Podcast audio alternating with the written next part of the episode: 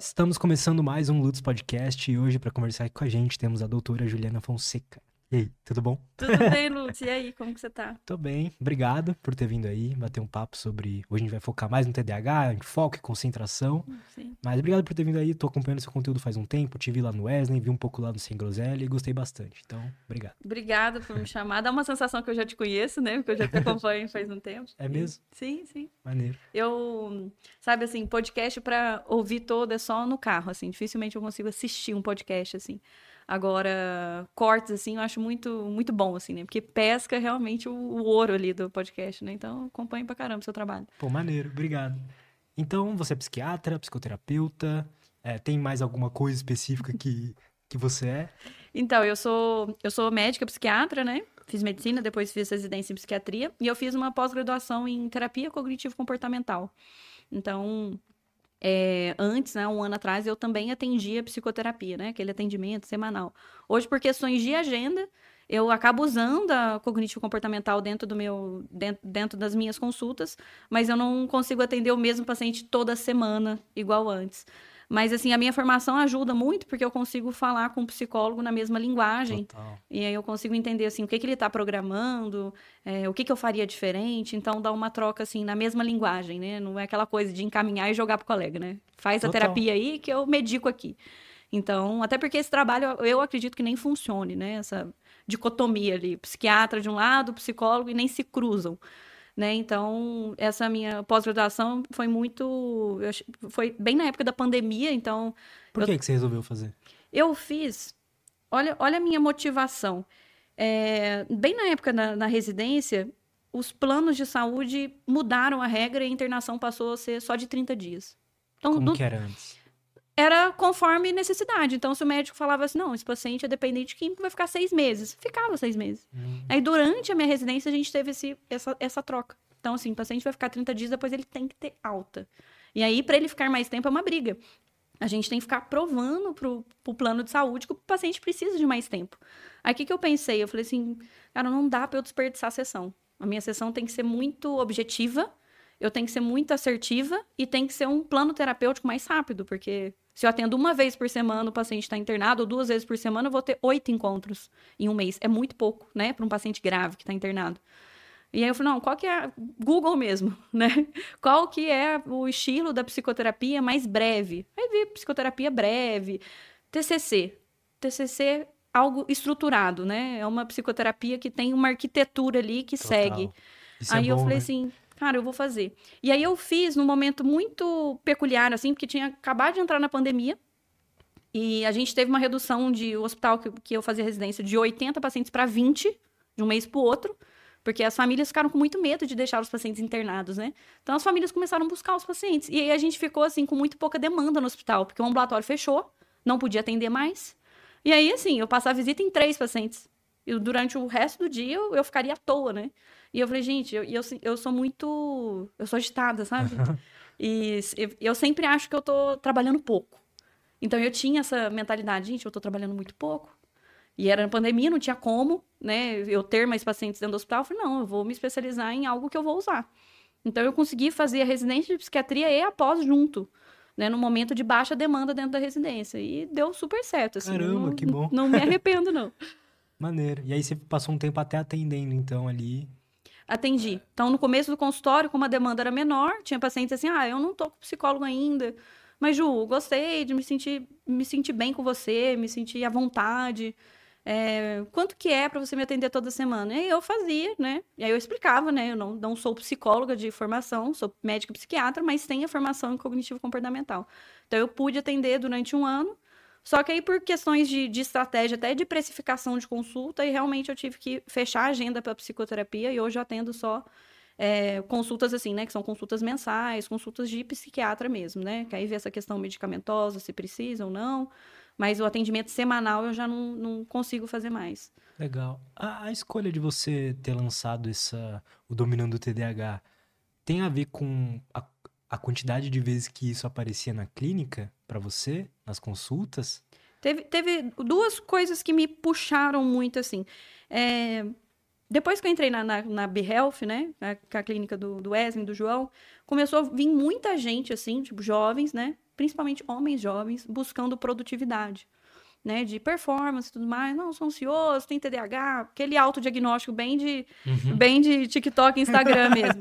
e aí, assim, eu comecei a, a, a, estudar mais o assunto, porque eu falei assim, cara, esse cara vem muito bem orientado.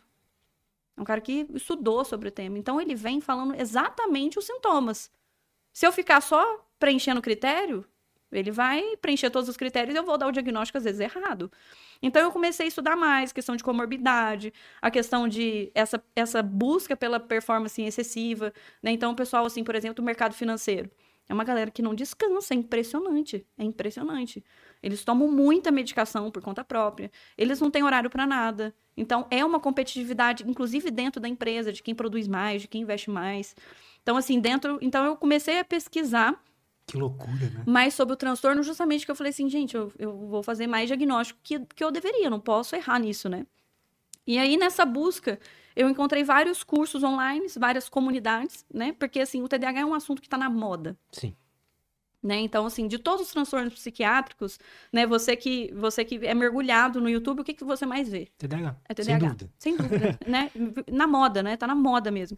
E aí, o que, que eu percebi? Uma parte dos cursos eram cursos feitos por médicos psiquiatras, por psicólogos, que sabiam o que estavam falando. Mas é aqueles cursos, eu falo que é o curso seco, né? Que é aquela aula gravada, 20 aulas lá, e você compra a aula e você assiste e pronto, né? Entendeu bem, não entendeu, amém, né? não tem contato com, com, com o mentor ali. E as comunidades que eu via que tinha troca, que tinha grupo, que tinha, enfim, esse trabalho mais que de mentoria mesmo, de guiar, eram feitas por pessoas que são diagnosticadas com TDAH, mas que não são não são profissionais da saúde mental. Uhum. E aí eu ia ver, assim, a profissão da pessoa, a pessoa, assim, profissão X, assim. É, a pessoa não entende sobre saúde mental. O que ela entende é o que ela sofre.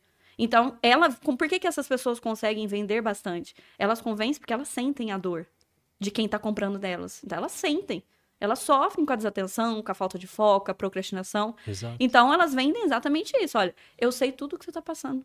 Vem comigo que eu vou te guiar. Porque eu superei, hoje eu ganhei sete dígitos em seis, aquela coisa bem de internet.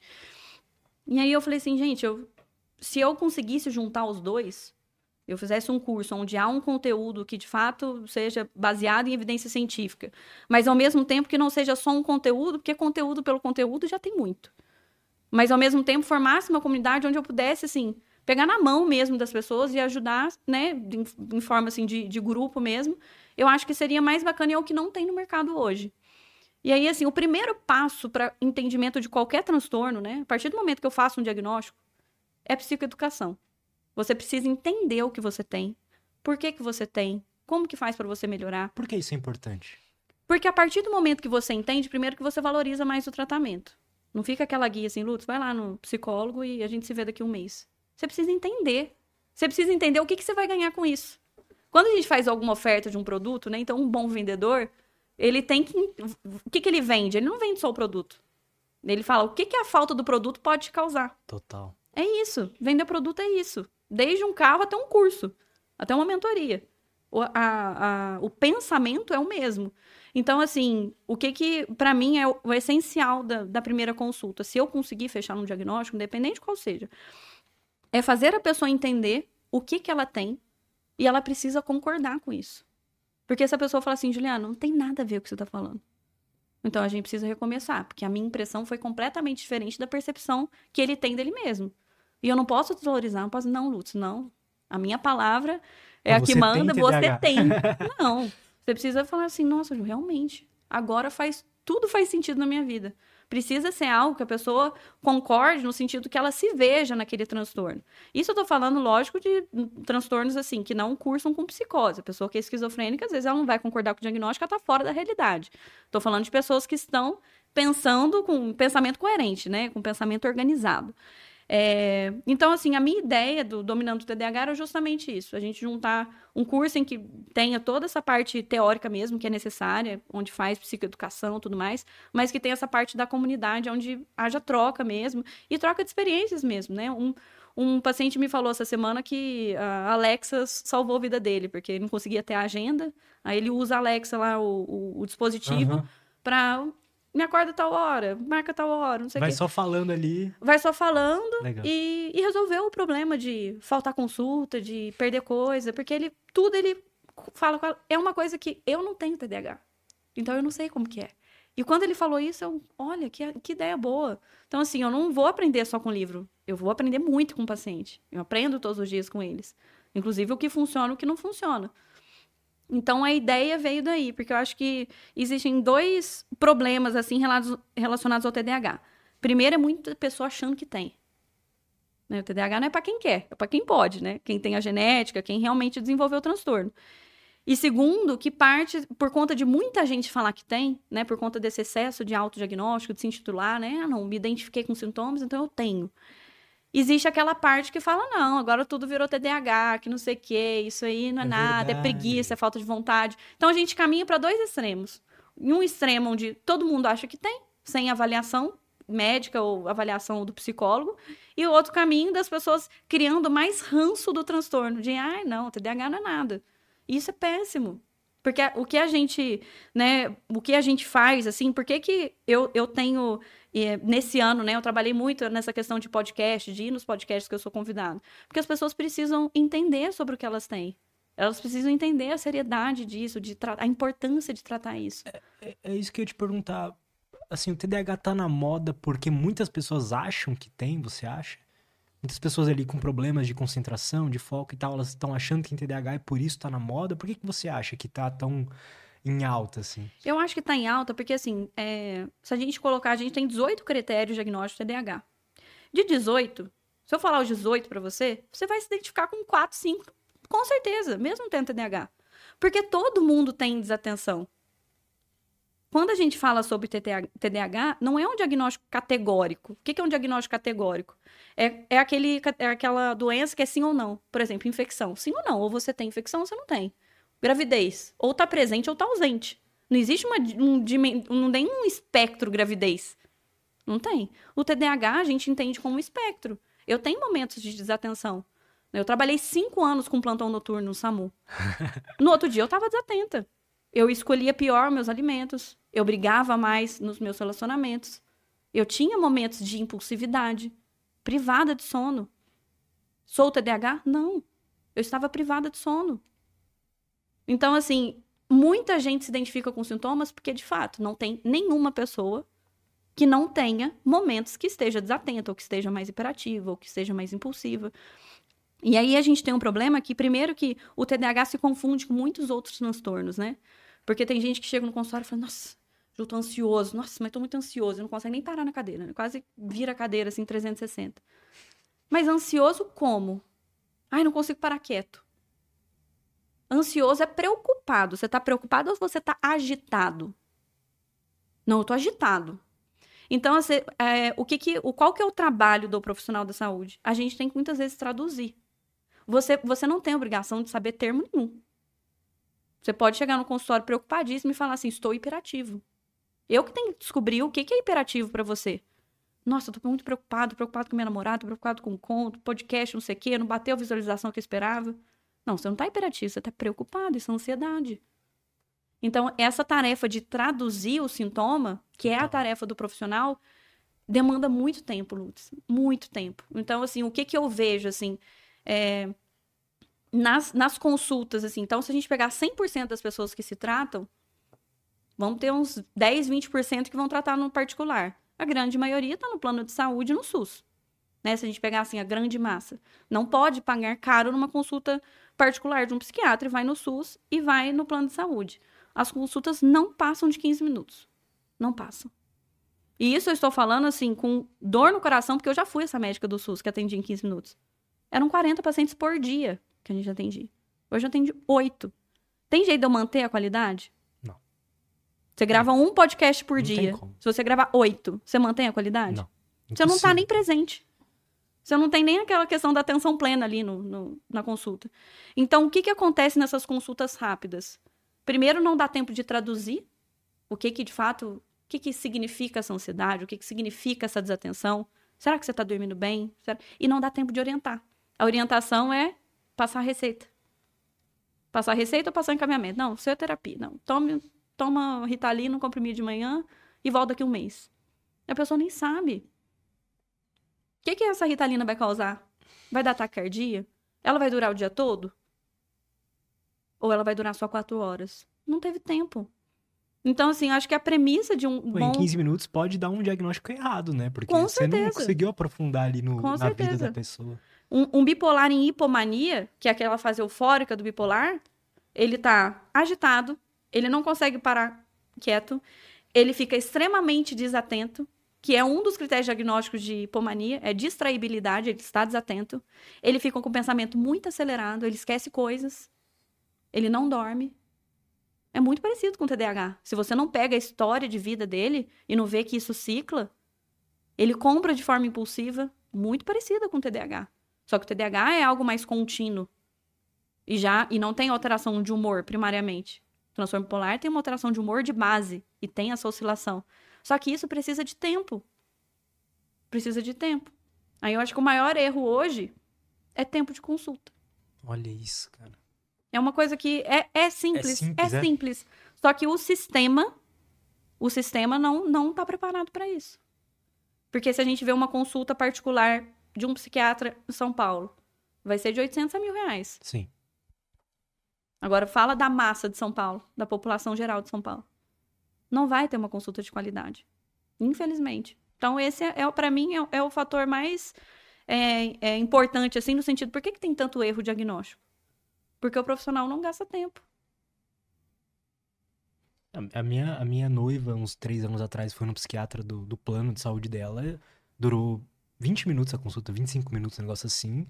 E eu não sou nenhum profissional, mas já converso com muitos, tenho muitos amigos e claramente a- o diagnóstico veio todo errado. Tipo assim, as medicações toda erra- todas erradas. Então é preocupante, né? É preocupante o quanto de quantas pessoas podem estar tomando remédios cheio de colateral que não era pra elas estarem tomando, né? Sim, e às vezes ir no psiquiatra gera uma. Às vezes, assim, para pessoa que nunca foi, ou às vezes tem alguma certa resistência, existe um, um- momento inicial ali da, da consulta que a pessoa tá um pouco travada. Dá uma sensação meio que a pessoa não tá à vontade. Isso é completamente normal. Então, às vezes, nos primeiros cinco minutos, você vai falar sobre coisas normais. Ah, de onde você é? Né? A gente quebra o gelo e a gente tenta é, pegar alguma coisa que a pessoa se identifica, né? Lutz, onde você é? Fala, ah, eu sou de Minas. Nossa, eu também sou de Minas. Onde- Qual que é a cidade? Caraca, eu já tive lá. Eu estudei na faculdade lá. Já dá uma questão assim, olha como eu me assemelho a você. É verdade. Ou chega aqui, Lutz, eu te acompanho. Mas seu trabalho é muito massa. Já quebra o gelo ali de início. Agora, se a consulta dura 15 minutos, não dá tempo nem de quebrar o gelo. E aí eu tenho que perguntar, por exemplo, questões. Como que tá a sua libido? Depois da medicação piorou? Imagina uma jovem mulher com um psiquiatra mais. um homem mais velho. Ela não vai responder Não vai isso. falar nada. Não, doutor, tá tudo bem. Né? Parece que nem, nem pode se queixar de nada, né? Porque não dá tempo. Então, a- essa questão de tempo de consulta é é uma coisa que eu não abro mão, não abro mão. E é uma coisa que eu acho que dá muita diferença, porque é o período que você tem para fazer o diagnóstico. A gente, assim, na psiquiatria, a gente é muito carente de marcador biológico. Né? O que, que é marcador biológico? Se a gente colhe, você começa a espirrar aqui, tossir, a gente pede um teste de farmácia de Covid para você. Óleo suave, vai lá. A gente tem um marcador biológico de infecção. Eu provo para você, olha só. Você tá com um antígeno, você tá com um vírus. A gente tem marcadores, né? Na psiquiatria a gente não tem marcador biológico. Não tem nada que eu colhe no seu sangue para provar que você tem esquizofrenia, para provar que você tem transtorno de ansiedade. Todo o diagnóstico da psiquiatria é feito pela anamnese, pela história clínica. É pela história clínica e pelo exame psíquico, né? Ou seja, eu tô te perguntando alguma coisa. Quê? Eu já tô vendo que você tá mais desatento. Isso não, signi- não significa que você tenha TDAH. Isso significa que você seja está desatento naquele momento. Ou se a pessoa chora de uma maneira, não consegue controlar o choro. Eu vejo com humor, tá hipotímico, você está triste durante a consulta. Então, na psiquiatria, a gente tem duas coisas. Anamnese, né, que é o que você está sentindo, história da sua família, tudo que você já tomou, história da sua vida. E o exame psíquico. Só. Aí eu falei, nossa, mas. Aí alguém tá em casa, nossa, mas meu médico me pediu tomografia. A gente pede exame de imagem, mas para excluir outros transtornos. Então, por exemplo, eu recebi essa semana um paciente de 50 anos no primeiro surto psicótico, né? Primeiro, nunca teve isso na vida. Esquizofrenia geralmente abre aos 20 anos. Com 50 anos tá muito esquisito. Vamos fazer uma tomografia, que pode ser um tumor. Pode ser um tumor na hipófise. É um diagnóstico diferencial. Então eu tenho que excluir. Não, não é tumor, tá tudo normal neurologicamente falando. Então é psiquiátrico mesmo, então é meu. Pode voltar. Então, o, o exame para psiquiatria serve para isso. Aí alguém tá falando, ah, mas meu médico, meu nutrólogo, meu nutrólogo pediu o exame da serotonina. Não, serve para nada. Porque a serotonina que tá no sangue, ela tá, no, ela tá vem do intestino. Porque a serotonina que tá no sangue tá falando da circulação sanguínea. É uma serotonina no intestino. Que não serve para nada no sentido de no sentido de regulação de humor. Pra gente ver o quanto tem de serotonina no seu cérebro, a gente precisa saber quanto serotonina tem no seu líquor. Aí tem que fazer aquela punção na coluna, aí pega o líquor e dosa de serotonina. Só assim pra saber. Só, mas assim, pra que que serve? Porque depressão não é só falta de serotonina. Porque se fosse só isso, 100% das pessoas com depressão melhorariam com antidepressivo. Aumentei a serotonina, por que, que esse paciente não tá melhorando? Então, essa teoria monaminérgica, né, que depressão é falta de serotonina, não é. É também. Por isso que tem gente que melhora e tem gente que, que piora.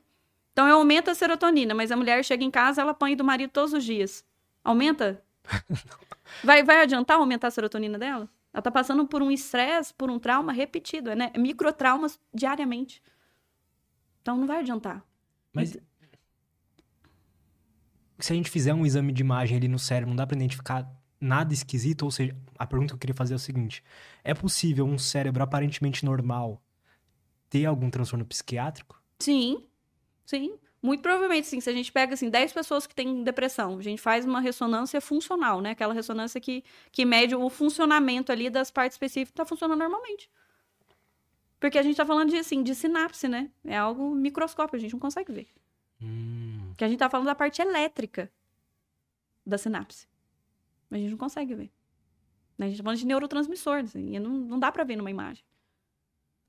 Né? E aí, quando eles fazem comparação, por exemplo, no, no TDAH, eles sabem que eh, quando eles fizeram estudos comparativos, né? Então pegaram vários pacientes com TDAH e vários pacientes sem TDAH. E aí eles fizeram medição, eles viram que o córtex pré-frontal é diminuído no TDAH. Aí beleza, mas quando você vai O replicar tamanho isso, ou a atividade? o tamanho e atividade. É volume mesmo do cérebro, tamanho, espessura do córtex e atividade. Então, a espessura eles vêm pela ressonância magnética normal, né? E geralmente essa questão do funcionamento eles vêm por PET scan, que é uma. Eles colocam uma glicose radioativa. Então, glicose mede o metabolismo. E aí no cérebro TDAH tem. vê menos. a imagem brilha menos na parte da frente, que é a parte do córtex frontal. Ou seja, o metabolismo, o que que mostra quando brilha menos, né? Só para ficar fácil de entender. É, mostra que o metabolismo no, no córtex frontal do TDAH, ele é inferior ao cérebro que não tem TDAH. Mas aí quando a gente vai replicar na prática, então você fala assim, Ju, eu acho que eu tenho TDAH. Vamos fazer uma ressonância para ver se o meu córtex pré-frontal é do tamanho normal ou é do tamanho menor. Isso não é aplicável na prática. Então, na Sério? pesquisa, a gente consegue ver. Realmente existe essa diferença. Mas não é um achado, assim, que a gente chama de patognomônico. Então, qualquer alteração no pré-frontal seria TDAH. Não é uma coisa que a gente replica na prática. Não é um exame que a gente, a gente pede. E às vezes tem algumas mães que vêm, né? Ah, eu queria fazer exame de imagem. Ah, mas a alteração não vai demonstrar nada, porque não, não é algo específico do TDAH, não dá pra gente saber. Entendeu? Então, na pesquisa, viram que existe diferença neurobiológica, mas na prática não é um exame que a gente pede. E isso vem mudando, né? Se a gente pegasse assim, no começo dos anos 2000, eles faziam eletroencefalograma em todas as crianças que tinham suspeita de TDAH, porque eles acreditavam que existia uma mudança da parte elétrica do cérebro, então que aquele exame iria fazer diagnóstico. Mas também não, não foi comprovado. Então, assim, Caramba. numa década o pessoal fazia eletroencefalo e a gente via que crianças que tinham TDAH não tinham eletroencefalo normal e crianças que não tinham tinham alteração por epilepsia, por qualquer outra doença neurológica. Então, é muito difícil, quando a gente está falando de um transtorno, qualquer doença que a gente não tem um exame para comprovar, por isso a importância, voltando na primeira coisa, na psicoeducação. Porque eu preciso provar para a pessoa que ela tem e que ela precisa tratar, mesmo que eu não tenha um exame para mostrar para ela. É quase como se ela tivesse que acreditar só na minha palavra. Sem dúvida. Isso. então é a melhor forma, não tem pra onde fugir pra diagnosticar alguém com um TDAH, por exemplo, é entendendo o passado dela É eu entendendo o passado dela. É, o passado e o que ela sofre o que hoje. ela sofreu hoje. Como que foi seu passado e o que, que você tá sofrendo hoje? Não tem outro jeito. Então, é, até eu acho que faz umas duas semanas apareceu na, na- no, no Instagram da época. Ah, é o marcador biológico para o transtorno bipolar. Aí você vai olhar, realmente tem várias pesquisas, mas nada que seja tão específico. Então, porque existe uma genética que é incomum, por exemplo, do transtorno bipolar e da esquizofrenia. Então, tem genes que são comuns a es- esses dois transtornos. E eles não conseguiram isolar do transtorno bipolar para ter um marcador, assim, um exame que eu peça. Não, você de fato, olha, deu positivo o seu exame de bipolar.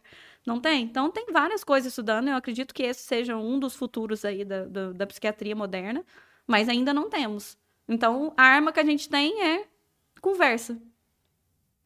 E é por isso que o que a gente precisa de usar com isso com tempo, com calma. Inclusive, o, o diagnóstico, muitas vezes, é, às vezes eu pego um paciente e falo assim, nossa, mas passei em quatro psiquiatras, errou, você que acertou. E aí eu falo assim, olha só, quando você me trouxe a história, você trouxe um filme. Fica muito fácil para eu saber o que você tem. Às vezes, quando você foi no psiquiatra a primeira vez, ele só tinha uma foto daquele momento.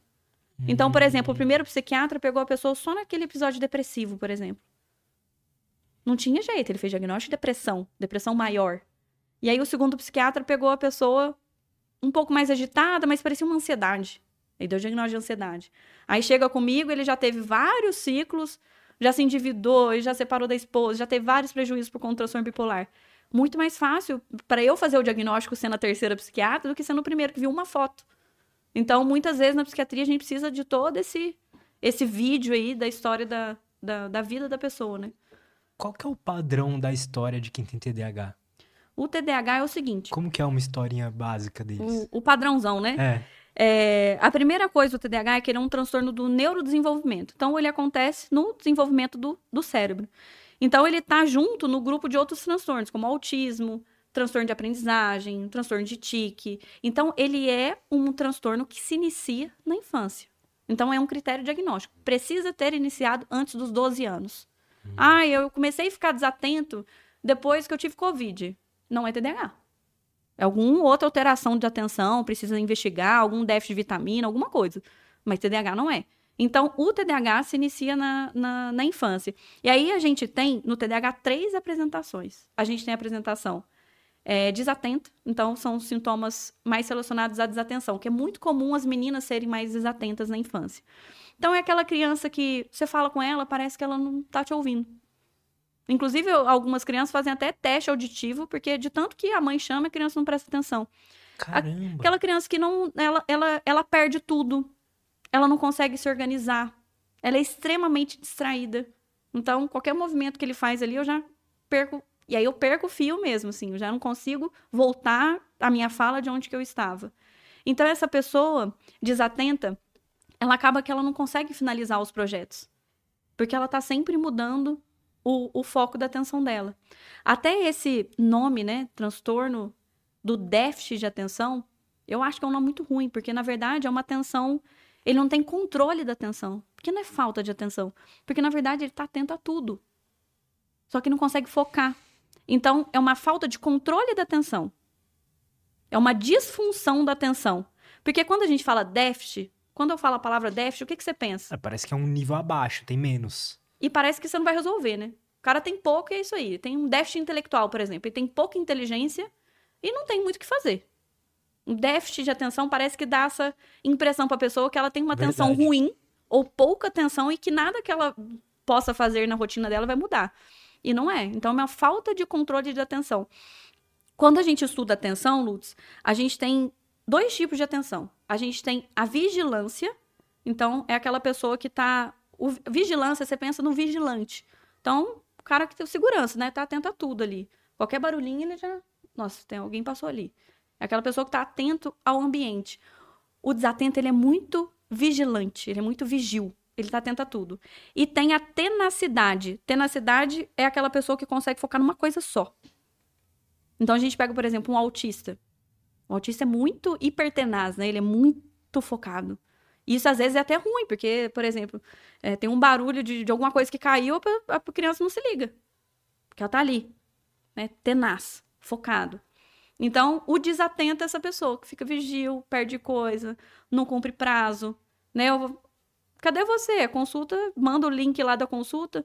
Nossa, doutora, é hoje? Não se liga em agenda. É uma pessoa muito difícil de lidar pro outro. Quem convive com desatento é muito difícil, porque dá uma sensação, uma sensação que ele não se importa. Dá uma sensação que ele não liga porque você fala. Porque você fala, ele esquece. Ele não cumpre prazo. Então você fala assim: olha, o seu, esse projeto eu quero que você entregue essa edição até sexta-feira. Aí o cara na quinta noite tá pronto, ah, vou começar agora. Dá uma sensação para você, que é o patrão, por exemplo, que o cara não, não, não tá afim. E, e, e é desse, dessa maneira que o desatento ele, ele, ele vai vivendo. Eu vejo que muita gente com TDAH, essa desatenção, eles se sentem muito culpados por, eu acho que pela forma que eles foram tratados durante a vida, sabe? Sim, porque vai crescendo com essas crenças, né? De não consigo prestar atenção, tudo mais. E aí o que que é o, o que, que qual que é o grande mito, né? Porque aí chega a mãe e fala assim: "Ah, doutora, mas ele não presta atenção na aula, porque no videogame fica cinco horas". Que tem essa questão do hiperfoco, né? Que eles falam muito. É que a nossa atenção tá ligada à nossa motivação. Então, assim, eu estou super atenta aqui porque eu estou muito motivada. No trânsito eu estava um pouco desatento, recebi algumas buzinadas aí em São Paulo. Porque não é uma coisa que motiva dirigir no trânsito de São Paulo. Então, isso não, é, como assim? é, Isso é completamente normal. Sim. Pega um filme que você amou e pega um filme que você achou bem ruim, mas que você ficou porque seu namorado queria muito assistir. Vê o grau de atenção que você prestou atenção. Então, se o videogame para ele é muito motivador, ele vai ficar. Se editar vídeo é muito motivador, ele vai ficar cinco horas sem perceber. Se tocar violão é muito motivador, ele vai ficar 10 horas estudando violão sem perceber. Agora, aquele professor chato, com a voz monótona, que fica escrevendo coisas no quadro com uma letra horrorosa, ele não se sente motivado. Então, assim, no TDAH existe também esse mito, porque às vezes, né, a esposa ou a mãe fala assim, mas como que ele foca tanto quando ele vai, por exemplo, ah, ele vai ver programa de carro, ele fica horas assistindo vídeo no YouTube falando sobre carro. Mas quando vai na missa, por exemplo, não consegue focar. É a questão da motivação. É porque não está motivado naquele estímulo. E aí o desafio é justamente assim, que qual que é o desafio, né, no TDAH assim na escola? Com o TDAH você tem que ter explicações mais dinâmicas. Você tem que ser mais assertivo, mais objetivo. Se você fica dando vários, ó, primeiro passo você vai fazer isso, segundo passo, o terceiro já esqueceu. Você tem que focar numa coisa só, olha, primeiro passo vai fazer isso, tira tudo da mesa, vai deixar a caneta que vai usar e só a folha que ele vai usar. Então a gente tem que eliminar todas as distrações possíveis. Isso da criança e no adulto. Então ele vai estudar numa mesa igual a sua aqui. Vai colocar o livro e o marca-texto. Pronto. Vai deixar o celular lá no quarto. Então a gente tem que eliminar. Se é uma dificuldade de focar, a gente tem que eliminar aquilo que distrai. E isso, inclusive, a gente muda a rotina da pessoa. Eu tenho um advogado que ele está terminando uma, uma pós-graduação e ele não consegue terminar, entregar o TCC. Eu falei, qual que é a dificuldade? Nossa, as crianças querem brincar, meu menino quer jogar bola, e o cachorro entra. Falei, fica mais 40 minutos no escritório. Você termina 5, sai 5 40. Pronto, faz tudo em 40 minutos, você vai estar tá hiper focado ali, porque você vai estar no escritório, escritório fechado, secretária já foi embora, já fechou, fica só ele na sala. Em 40 minutos você faz, que ele ficava duas, três horas tentando fazer e não conseguia fazer. Que o problema do TDAH tá que ele é muito sensível às distrações, né? Sim. Mais do que o normal. Sim, aí essa desatenção muda muito, Lutz, porque assim, na infância é o desatento o mundo da lua mesmo, né? A criança que viaja, viaja na maionese. Lúdica, assim, meio doida. Lúdica, e ela, ela é muito em relação a estímulos externos, né? Então aquela criança, a gente coloca a criança para fazer uma prova em sala separada, só ela. Inclusive no Enem teve isso também, de separar o aluno é, só em, em uma sala. Porque a borracha cai no chão e a borracha caiu no chão até ele voltar para a questão 15 minutos. Então ele tem que ficar no lugar, assim, sem estímulo. Porque a criança é muito desatenta a esses estímulos externos. O que, que acontece com o adulto? A desatenção fica muito relacionada aos estímulos internos. Então é aquela mente que não para. Aquela. Eu, eu acho curioso, assim, a forma quando os pacientes começam a melhorar, como que eles é, descrevem, né? Eu tive um paciente que falou assim: nossa, minha cabeça tá muito parada. Mas como muito parado? Você tá lento? Tipo, sonolento? Não, parece que tem uma aba só aberta. parece que fechou as abas, assim. Parece que eu não tô conversando mais comigo mesmo. Então, essa desatenção, às vezes, fica por estímulos internos. E é muito mais difícil, porque eu não consigo isolar. Como que eu isolo estímulos internos? É aquela sensação de ruído, né, na nossa é aquela, cabeça. aquela sensação de ruído. E é essa, essa sensação de ruído faz com que o TDAH tenha mais dificuldade, por quê? Primeira coisa, assim, é típico do TDAH ter atraso da primeira fase do sono ali. Então, ele começa a ter sono mais tarde. Muito porque ele deita e fica. Né? Parece que. Sabe quando você não consegue sintonizar na rádio, assim? E fica um barulho, assim, que parece que você tá ouvindo a música, mas você quer ouvir a música inteira. Sim. E você não consegue sintonizar. Esse ruído é muito perturbador, é angustiante mesmo. E aí, quem não dorme, tem o primeiro atraso na primeira fase do sono, eles têm dificuldade para levantar. Eles têm dificuldade para levantar porque atrasou a primeira fase. Então, eles já ficam aquela coisa, né? Ah, fulano é preguiçoso, fulano não tem vontade, né? Então, aí vem várias questões, assim, que são mais estigmatizantes ainda relacionadas ao TDAH. Então, assim, essa criança desatenta, então, ela cresce com dificuldade escolar. Então, se é uma criança que não consegue prestar atenção na sala, e muito menos em casa sozinha, porque ela se distrai com tudo, ela cresce com, com, com dificuldades escolares. E não tem nada a ver com QI, não tem a ver com inteligência, muito pelo contrário. É muito mais comum um TDAH com altas habilidades, com QI elevado, do que um TDAH com déficit intelectual. Só Olha que, que é, uma, é uma genialidade mal aproveitada. É uma Ferrari com, com, com, com pneu furado dentro da garagem. Não consegue aproveitar a inteligência, justamente porque não consegue focar a atenção, não tem esse controle da atenção. Mas aí, se ele toma atitudes, assim, passa num, num médico e tudo mais, passa a se medicar, muda o ambiente dele para ficar uma coisa menos distrativa, essa habilidade dele de. O que eu quero perguntar é o seguinte: o hiperfoco em si que ele tem não é um, um foco a mais do que as outras pessoas, né? Não, é uma motivação a mais. Eu tenho, por exemplo, é, eu tenho muito hiperfoco quando, quando o assunto que eu gosto, assim, eu tenho dificuldade de parar. Eu não tenho TDAH. Muito provavelmente você tem hiperfoco em, nas atividades que você gosta, assim. Muito. Você fica ali, você tem dificuldade de parar. Né? Mas é porque ganhou esse nome. Assim, hiperfoco nem tá no nosso manual diagnóstico. Não tá assim, nossa, quem tem TDAH, um dos critérios de diagnóstico, hiperfoco. Não, não existe isso. É mais um fenômeno, igual alteração de sono. Também não tá no manual diagnóstico. Não precisa ter alteração de sono para ser TDAH. Diferente da depressão, que é um critério. Só que é um, é um fenômeno que a gente vê demais.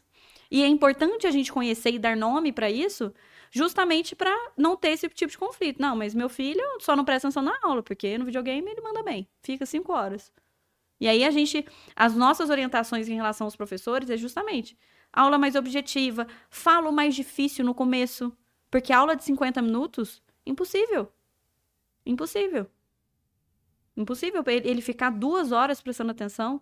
Aí a gente pega um Enem quatro horas, 90 questões. Cara, é muito difícil. A gente está colocando mais dificuldades. Eu estou falando do TDAH não tratado. A pessoa que está tratada, teoricamente, já está nivelada quem não tem, né? Mas Porque, falando teoricamente, da pessoa. Nem sempre. Eu falo teoricamente porque, assim, um bom tratamento depende de inúmeros fatores, né? Então, do acompanhamento psicológico, acompanhamento da medicação, né? Muitas vezes a pessoa começa a melhorar e essa sensação de melhora ela acha que já é suficiente, né? E aí ela, ela foge com consultório, né?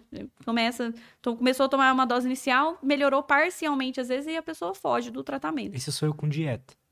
Vão melhorando, aí eu largo. Sim. É difícil, assim, né? Nutricionista é, é um dos profissionais que eu acho que mais sofre com isso, né? De começa a melhorar.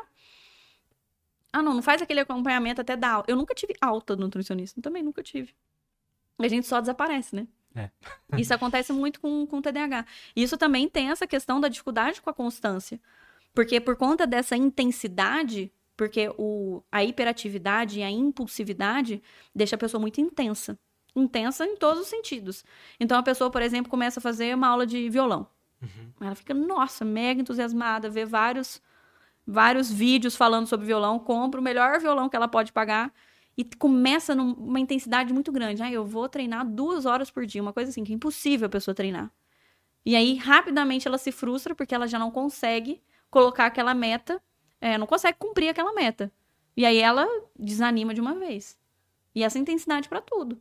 Às vezes no relacionamento, né? Então começa o relacionamento, um mês de namoro, vai morar junto, né? Aquela intensidade, né? Nossa, mas é o amor da minha vida. E aí depois começa a vir frustrações, porque você começa a conhecer a pessoa e começa a ver coisas que você não gosta. Então mas... essa intensidade é bem, é bem característica, assim, do, do, do TDAH.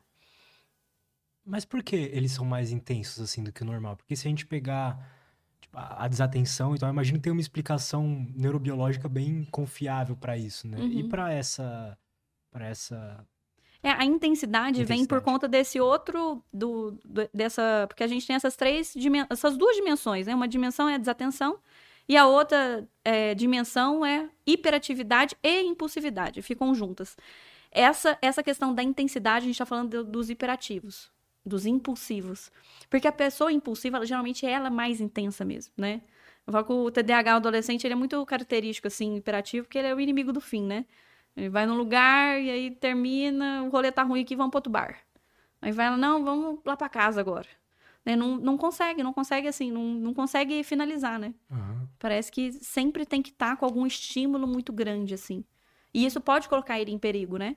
Porque se a gente fala de uma impulsividade e de uma hiperatividade no final de adolescência, em um ambiente complicado, a gente tá falando sobre o quê? O risco maior de uso de droga, risco maior de uma gravidez não planejada, risco maior de acidente. Né? Porque assim, o TDAH no adulto, qual que é o complicador maior? O TDAH adulto, ele morre mais. Ele se acidenta muito mais. Mas não usa equipamento de proteção no trabalho. Vai arrumar antena do telhado e ele mesmo sobe, cai.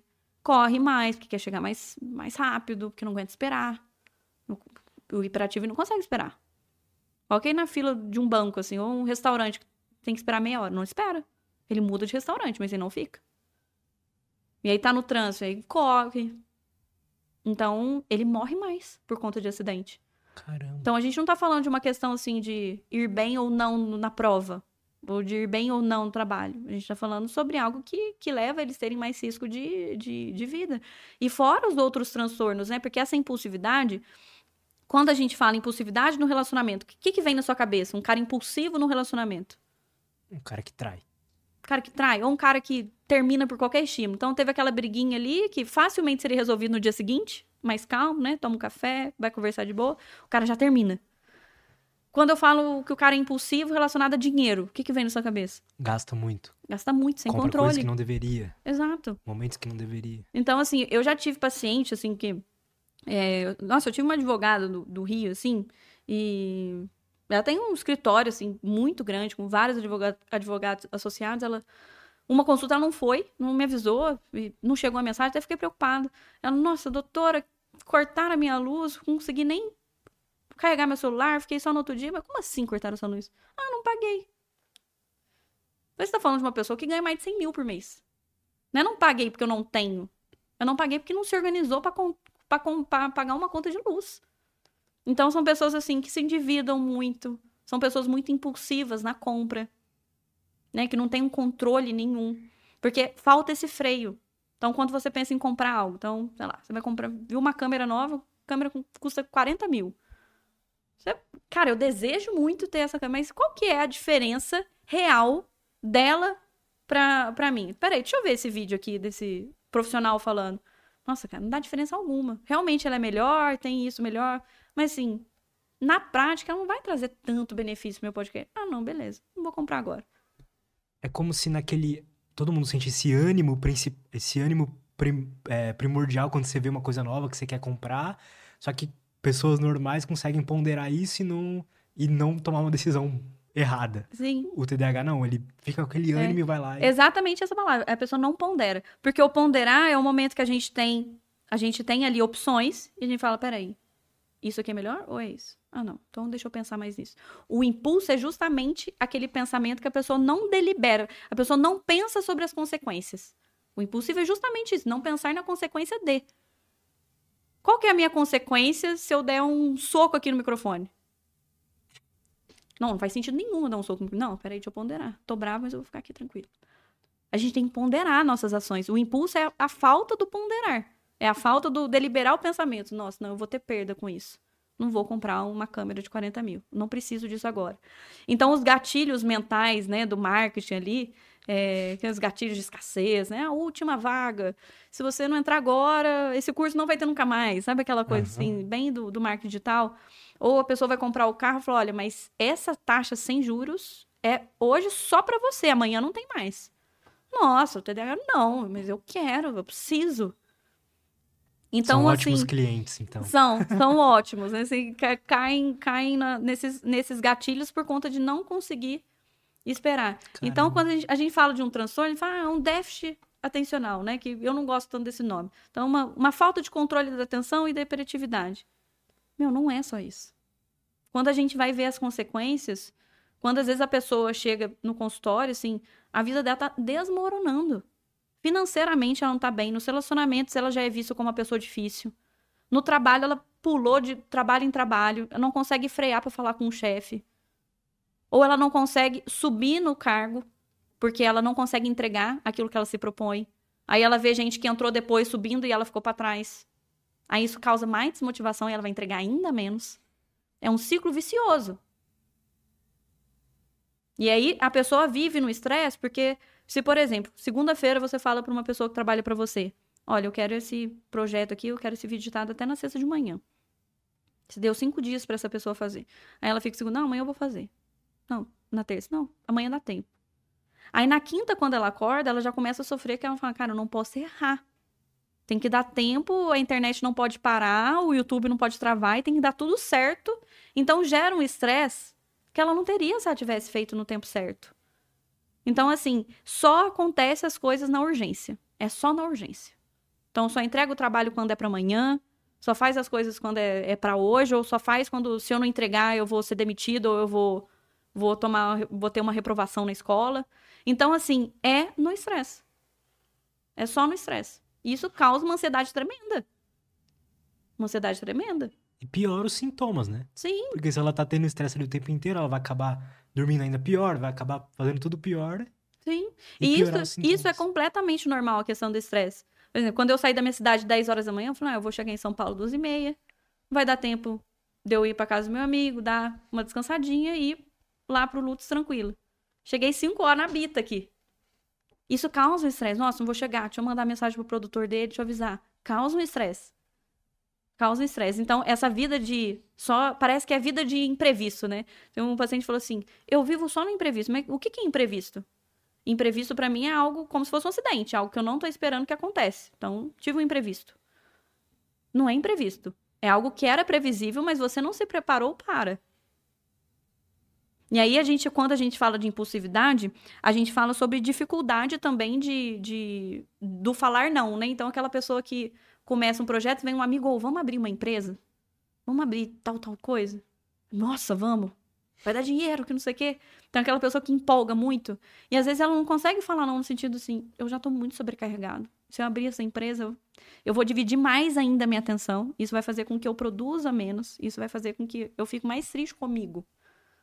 Então, pra mim, o principal, assim, o que, que eu acho mais triste do TDAH, que eu acho que é o mais difícil de tratar com a parte psicoterápica, as crenças que eles vão crescendo, que eles vão internalizando, principalmente do TDAH do adulto, né, que é- foi diagnosticado no adulto, e que ele teve uma infância inteira achando que ele era burro, que ele era incompetente, que ele era atrasado, que ele era desatento, que ele era surdo. E de todos os xingamentos você já pode ouvir. Que ele era sonso, porque não presta atenção. Nossa, menina desastrada, quebra tudo. A pessoa não presta atenção nem onde tá a quina. Ela calcula mal onde tá a quina. A gente- e, aí- e aí, essa, essa questão da, da- dessas crenças, aí a gente chega no, no adulto e fala assim, mas por que, que você não aceitou essa promoção? Ah, porque eu, eu não sou competente. Nossa. De onde que veio essa... Por que que você... Me prova que você não é competente. Ah, eu bombei na sexta série. Quem que bomba na sexta série, doutor? É só uma pessoa burra que bo- bomba na sexta série. Aí você vê... Mas na sexta série você já tinha desatenção, não tinha? Tinha, mas não, não tinha diagnóstico. Meu pai meio... Não acredita nessas coisas. Não, então peraí. Então você tinha um transtorno que não era tratado e você teve prejuízo por isso. Você não é burro por, por conta disso. Que bom que você tá em tratamento agora. Só que você trabalhar essas crenças é muito difícil. Nossa, então o pior não é nem o, digamos, a desatenção e tudo mais, é o, o que isso gerou na vida Sim. dela e acabou criando crenças pra ela. Aí esse cara, com- vamos falar, um cara de 30 anos, que não teve diagnóstico aos 29. Você acha que esse cara chegou ileso? Ou você acha que esse cara teve vários problemas ao ponto de começar a ficar ansioso, porque não dá conta, começa a ficar preocupado, não entrega nada, tá com problema financeiro, Deprimido porque se acha um merda. deprimido, porque se acha um lixo, Porque ele se compara aos pares e ele fala: Nossa, meu irmão tá tal lugar, já casou, tá tendo filho, e eu tô aqui. Não dou certo com ninguém, sou considerado um cara chato. Por que, que eu sou considerado um cara chato? Na hiperatividade, inclusive, isso é um dos critérios diagnósticos. É, a pessoa não espera o outro, pra, o outro falar para responder. Não espera. Então, na hora que você começa a falar, ah, então aconteceu isso. Não, pô, deixa eu terminar. Então, por conta de, de, da hiperatividade mesmo, ele quer adivinhar o que, o outro tá falando. Então, é aquele cara chato que interrompe o tempo todo. Você não, não conversa. Você não conversa. Então, é, é considerado aquela pessoa que, que, às vezes, socialmente falando, é uma pessoa que tem dificuldade social por conta disso. É mais difícil do que você imaginou. Você não tá com essa cabeça assim, nossa, é mais complicado do que. É, porque cria, foi criando na vida das pessoas uma bola de neve. Né? E aí eu imagino que ela chega ali nos 30 anos, 35 e recebe um diagnóstico, ela passou a vida inteira assim, saber o que estava acontecendo, sentindo mal por puta, meus amigos não me chamam mais para sair, sei lá, não consigo segurar um relacionamento. Exatamente, é uma bola de neve. E aí, quando vem essa questão do esforço, né? Eu até falei pro pai. Cara, como deve ser difícil. Para um pai, assim, semana passada, porque ele jogou essa questão do videogame, né? Os exemplos que eu dou são exemplos. Não estou criando a minha cabeça, não. São, são fatos, né? Ah, doutor, mas assim, respeita a senhora e tudo mais, né? Você estudou para isso, né? Coloca todo aquele eufemismo antes. Mas sim, esse moleque não tem nada, porque o moleque, quando tá não sei o que, ele futebol e fica não sei quantas horas. Se ele tiver força de vontade, ele consegue passar nas matérias. Porque a dificuldade dele é porque ele não presta atenção. E aí o pai com um óculos, assim, que eu vi que era a grossura de um dedo, assim, né? Aí eu falei assim, cara, assim, o que, que você tem no, no, na sua visão? Ah, eu tenho miopia, 8 graus. Igual eu. Eu falei, se você tirar o óculos, você me enxerga? Eu, nossa, doutor, não enxergo nada. Não consigo nem ver seu rosto. E eu falei, se você tirar o óculos, e eu pedi para você fazer força, mas ter força de vontade para enxergar melhor. E aí? Você enxerga melhor? Com força de vontade? Fazer força mesmo. Lutz, tira o óculos agora e faz força para me ver. Não depende de força de vontade. É, um, é uma limitação biológica que você tem. Seja na sua retina, seja na sua acomodação da íris. Você tem uma limitação biológica relacionada à sua visão. No TDAH, a gente tem uma limitação neurobiológica da atenção eu tenho mais dopamina no meu pré-frontal do que o paciente sem TDAH. A minha dopamina funciona melhor. Porque tem isso, Lutz. Todo mundo fala assim, ah, é um déficit de dopamina. Então, déficit de dopamina significa diminuição da dopamina. Vamos repor. Né? Venvança e Italina funciona por conta disso. A gente está jogando dopamina no, no cérebro dessa pessoa. Só que é mais do que isso, porque a gente tem os receptores que a dopamina se liga na sinapse. Esses receptores no TDAH são receptores meia-boca. Olha para você ver. A gente tem menos dopamina, os receptores funcionam de uma maneira pior. Então, mesmo eu colocando mais dopamina, também existe essa dificuldade. E para piorar, produz menos dopamina. Ou seja, não só eu tenho menos dopamina na fenda, mas o meu neurônio produz menos também no TDAH. Então, são várias vias relacionadas com déficit dopaminérgico. Então, quando eu falo assim, nossa, é falta de vontade, não é falta de vontade tem um mecanismo neurobiológico. E é por isso que a medicação é tão eficaz. Por isso que coloca a medicação, a pessoa entra em lua de mel. Comigo e com remédio. Que fala, nossa, minha vida mudou. Eu tô repondo que falta. Por isso que é comum a gente ouvir histórias de, tipo, TDAH que não consegue se segurar de comer doces e, sei lá, usar cocaína, coisas assim, porque ele tá querendo repor essa falta. Sim. É, dentro da, desse espectro aí da impulsividade, a gente tem as compulsões, né?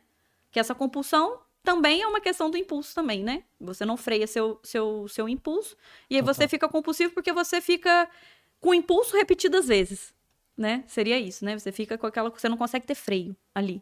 É, qual que é o mecanismo da, da cocaína? É você aumentar a dopamina. Só que é de uma maneira não controlada. E é de uma maneira difusa. E aí você afeta uma área do ciclo de, de recompensa e é por isso que a pessoa se vicia.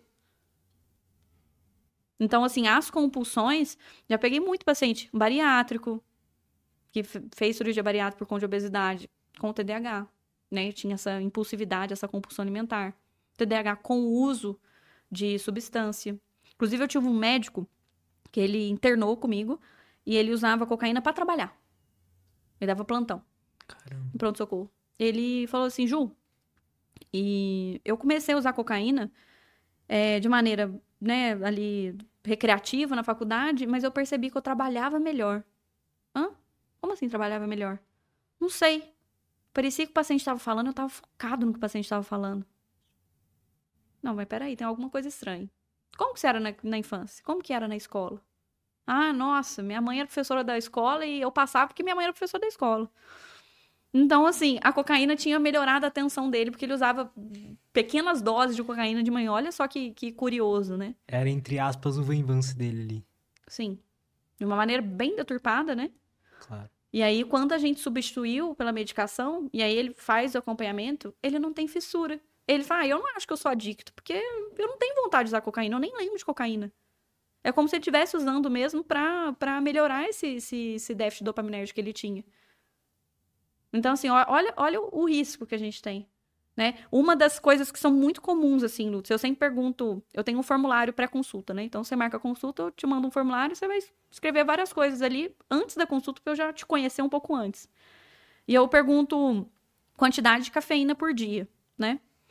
E aí é curioso, um dia eu vou fazer um compilado só dos pacientes TDAH, assim, dos, dos formulários. É assim, um litro e meio, O um quê? litro e meio. Eu falei assim, eu tô tentando beber isso de água, meu amigo. Eu tive pedra no rins no mês passado, eu falei, eu tô tentando tomar isso de água, meu amigo. Um litro e meio. Aí o cara, né, tem, tem de pessoal dizendo, chimarrão, quanto por dia? Ah, umas duas garrafas. Qual que é o tamanho da sua garrafa? Garrafa é uma coisa, né? Tem de 500, tem 2 litros. Ah, mas é aquela garrafa de 2 litros. De chimarrão. Energético e cápsula de cafeína. Por quê? A, a pessoa, ela quer ter aquela, aquela sensação de ficar mais atenta. E o café, na hora que a gente toma, a gente tem aquela sensação de estar mais focado. Só que aí a pessoa, como ela toma, ela sente um pouco mais focada, mas já distrai, ela começa a tomar mais, tomar mais, tomar mais. E isso deixa ela mais desatenta, porque ela fica muito ativada, às vezes dá uma ansiedade. Né? Se eu tomar dois express, por exemplo, de, de cápsula, eu já fico mais. Dá, um- dá uma sensação de ansiedade, assim. Às vezes o cora- coração dá uma acelerada. Sim. Então, eles tentam compensar com outras substâncias. Aí a gente fala, não, mas cafeína, né? De boa, né? A gente tá falando de cocaína, né? Cafeína é tranquilo. Sim, nessa comparação, sim. Mas a cafeína, quando a gente tira, tem abstinência também.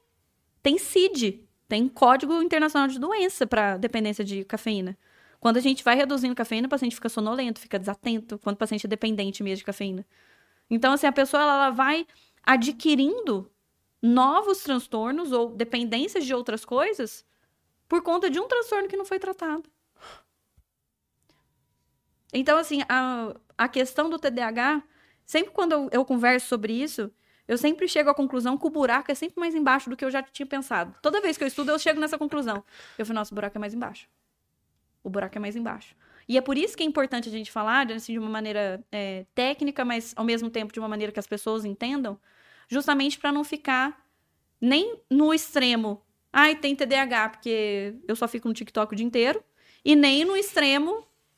Ah, é falta de vergonha na cara, o cara é mau caráter. Não sabe trabalhar. Porque tem esses dois extremos. Eu, eu tô lidando com esses dois extremos. E qual que é a solução? A solução, pra mim, não tem. Eu acho que assim, a única forma da gente combater desinformação é com informação. É isso que a gente tá fazendo. E aí, o, qual que é o problema da internet? Ela dá palco pra qualquer pessoa. Você precisa colocar currículo. Pra colocar um vídeo no, no YouTube lá, tudo sobre TDAH. Você pode trazer uma pessoa aqui que não saiba nada sobre o assunto e colocar lá.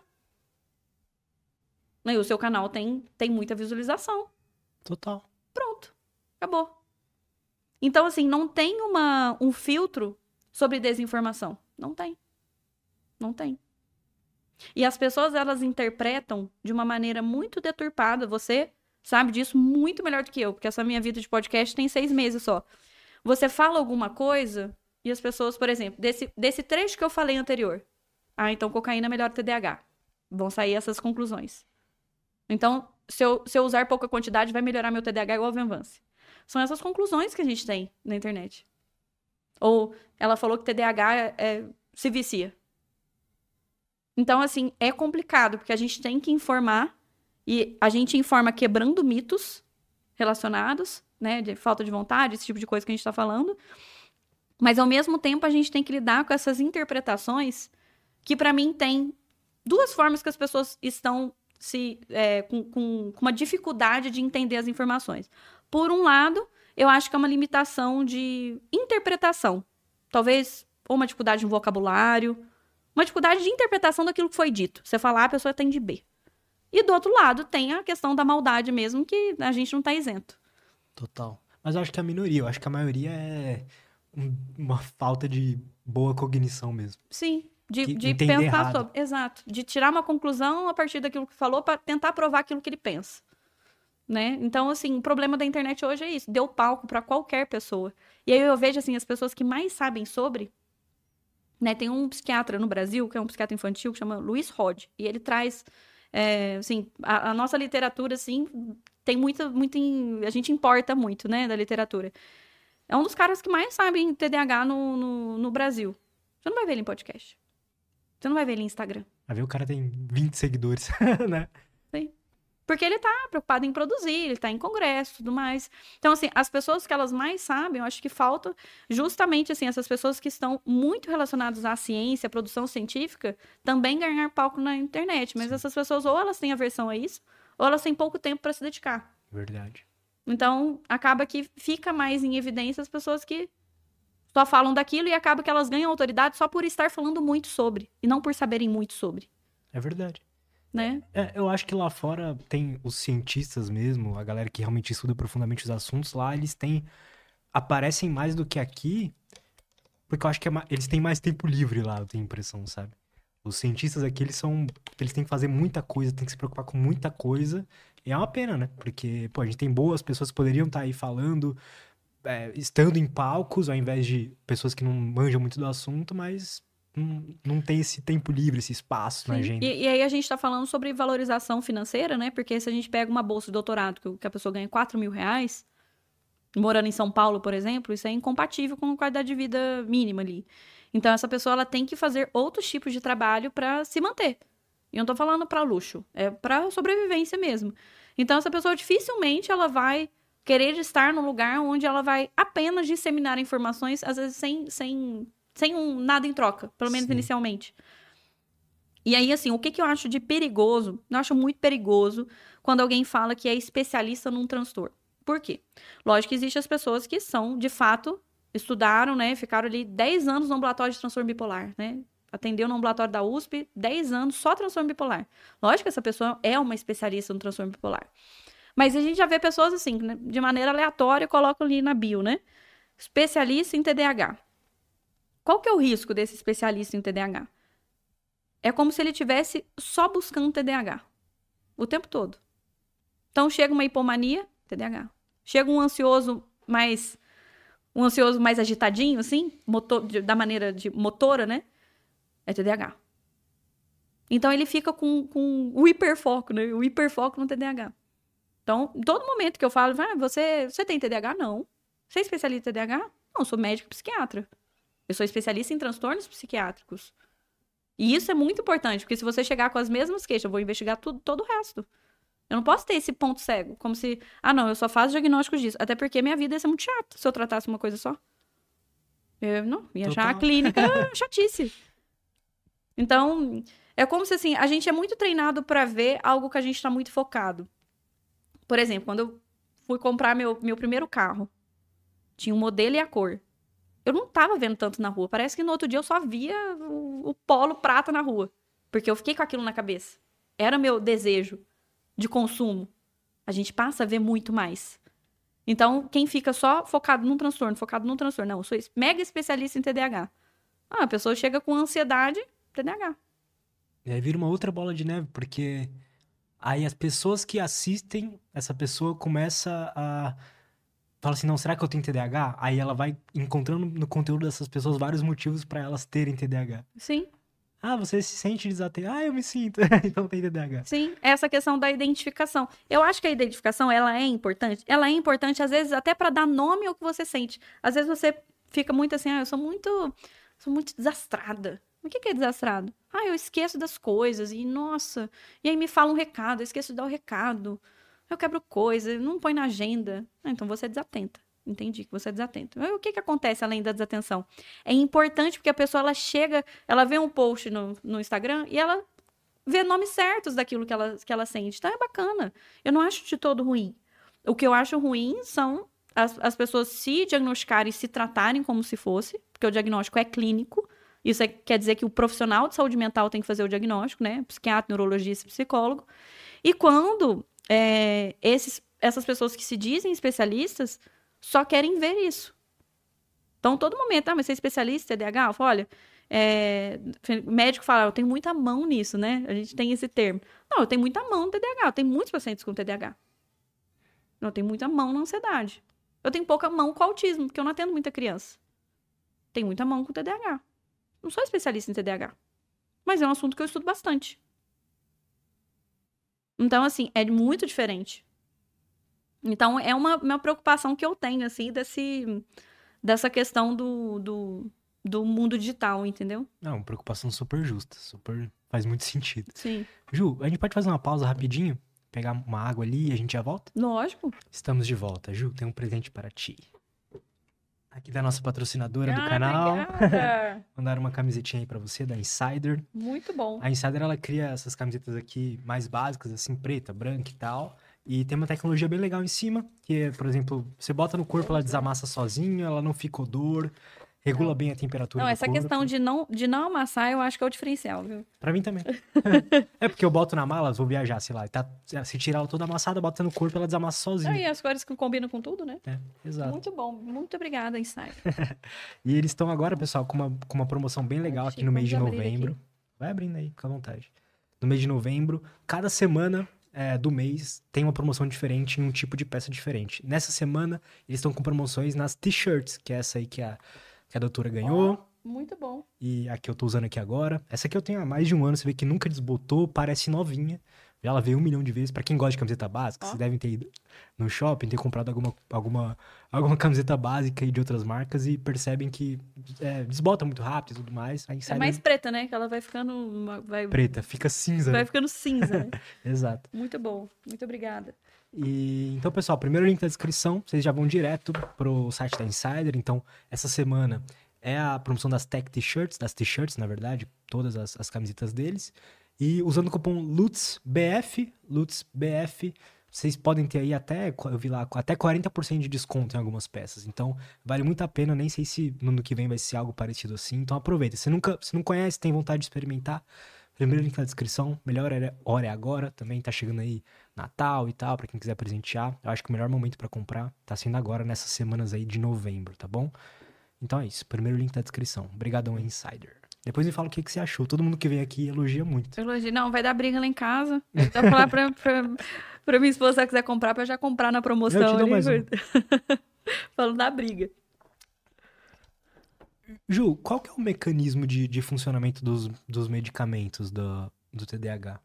Então, o mecanismo da medicação é que tem o tratamento, a gente tem os psicoestimulantes e a gente tem os não psicoestimulantes, né? Então, o psicoestimulante é a ritalina, né? Que é o metilfenidato. Gente, eu tô falando o nome aqui, todo, todo podcast que eu vou, eu vou falar- a mesma coisa. Eu não tenho conflito com a indústria farmacêutica, não sou patrocinado, então os nomes que eu falo aqui são os nomes que vocês conhecem, tá? Então, o metilfenidato, que é a ritalina, e o Venvance, que é a lisdexanfetamina, né? Então, os dois principais. E a Ritalina, ela tem a Ritalina LA, que ela dura o dia todo, e tem a, tem a Ritalina de liberação imediata, que dura só quatro horas. Essas medicações, elas bloqueiam, tem- então a gente tem o neurônio pré-sináptico e o pós-sináptico, e a sináptico acontece nessa fenda. E a gente tem uns receptores nesse neurônio pré-sináptico que joga a dopamina para dentro do, do neurônio pré-sináptico de novo. É como se fosse uma reciclagem. Aham. Então, tem dopamina sobrando, galera, volta para dentro do neurônio. Volta para dentro. O que, que a gente faz? A gente bloqueia esse receptor que faz essa recaptação. Então, fica sobrando mais dopamina na fenda, que é a dopamina que vai se ligar no pós-sináptico, que vai ter ação dopaminérgica a partir daí. E o Venvance, diferente da Ritalina, que faz só esse bloqueio desse receptor de recaptação, o Venvance, ele aumenta a produção de dopamina. E por isso é que ele é considerado superior, né? Ele é a primeira linha de tratamento. Então, assim, nos, nos guidelines norte-americanos, primeiro a gente começa com o Venvance, depois a gente vai... é, Aí a gente, se não deu certo, falha terapêutica, aí a gente vai para o metilfenidato. Aí olha que jogada da indústria, né? A gente tem duas marcas do lisdexanfetamina no Brasil, o Venvance e o Juneve, que é a mesma indústria farmacêutica, é produzido no mesmo, no mesmo local, só em caixa, em caixas diferentes, ou seja, é o mesmo remédio. Gente, mas que sentido que faz isso, né? Eu fui procurar, gente, mas por quê, né? Porque é a mesma empresa, é o mesmo pozinho, a mesma cápsula, né? Porque o Venvance, ele é bom para TDAH e ele é indicado para compulsão alimentar. Só que o Venvance, o nome, pegou muito para psiquiatria. Venvance TDAH, Venvance TDAH. E aí os endocrinologistas não estavam prescrevendo para compulsão alimentar. Aí o que que induz? Vamos fazer outro nome e a gente usa esse outro nome para endocrinologista, para nutrólogo, para clínico. E aí esse nome pegou para compulsão alimentar. Então é a mesma coisa, é a mesma coisa. Caramba, que interessante. E aí eu acho que a patente cai só em 2027. Então assim, ainda é uma medicação que a gente começa com 30 miligramas. Para você ter uma noção, custa mais ou menos uns 380 reais. Então um medicação mês, é medicação cara, né? Pra gente falar que é uma pessoa que ela vai usar todos os dias, né? Então é uma medicação cara para manter, né? Para a maioria das pessoas é uma medicação cara. E mas a patente vai até 2027, é 26 ou 27. Então não tem concorrência, né? Então quando fala não, mas o Venvance tem o Jun-" não, é a mesma indústria, é o mesmo valor, mesma coisa, só que usaram nomes diferentes para pegar assim médicos diferentes, né? Público diferente, mas é a mesma coisa. Lá- eu, eu nunca ouvi falar nesse nome aqui no Brasil, mas lá fora eu ouço falar do Aderal. é, que é isso? aí o Aderal é outra medicação, que é a tomoxetina. Ah, Aí já é a, a- é a medicação que tá chegando aqui no Brasil, inclusive. mesmo? vai chegar esse. Na verdade, já chegou, mas parece que vai ter distribuição nacional a partir de janeiro. Que aí já é, é um. Já, já entra nos não psicoestimulantes. Então, os psicoestimulantes são é o esses metilfenidato e a lisdexanfetamina, né? A anfetamina e o metilfenidato, apenas. Os não psicoestimulantes são medicações que atuam com a- o aumento desse aporte noradrenérgico e dopaminérgico, mas que são antidepressivos. Então, a bupropiona, que é um antidepressivo, aumenta também a, a- a dopamina e a noradrenalina, também é usado no TDAH, mas é o que a gente chama de terceira linha de tratamento. Tenta um psicoestimulante, tenta outro, a terceira linha seria bupropiona, imipramina, venlafaxina. A tomoxetina, ela vem para o Brasil 20 anos depois dos Estados Unidos, né? Foi liberado pelo FDA em 2003. A gente está em 2023, 20 anos. A Anvisa Caramba. é, é complicado entrar medicação nova no Brasil. Qual que é o legal, né, do, da tomoxetina? É uma medicação que ela, ela não só aumenta o aporte da dopamina, mas ela facilita as vias. Então, ela aumenta e ela melhora a comunicação. Ela não só aumenta assim, a quantidade de produto, ela facilita os transportadores também. E por que que isso pode ser melhor? Isso é, é, é muito mais efetivo o tratamento e tem muito menos efeito colateral. Então, assim, é, por exemplo, uma pessoa extremamente ansiosa que tem TDAH, o Venvance piora a ansiedade, porque deixa a pessoa acelerada. Pode crer, faz É todo um- sentido. uma é. anfetamina, né?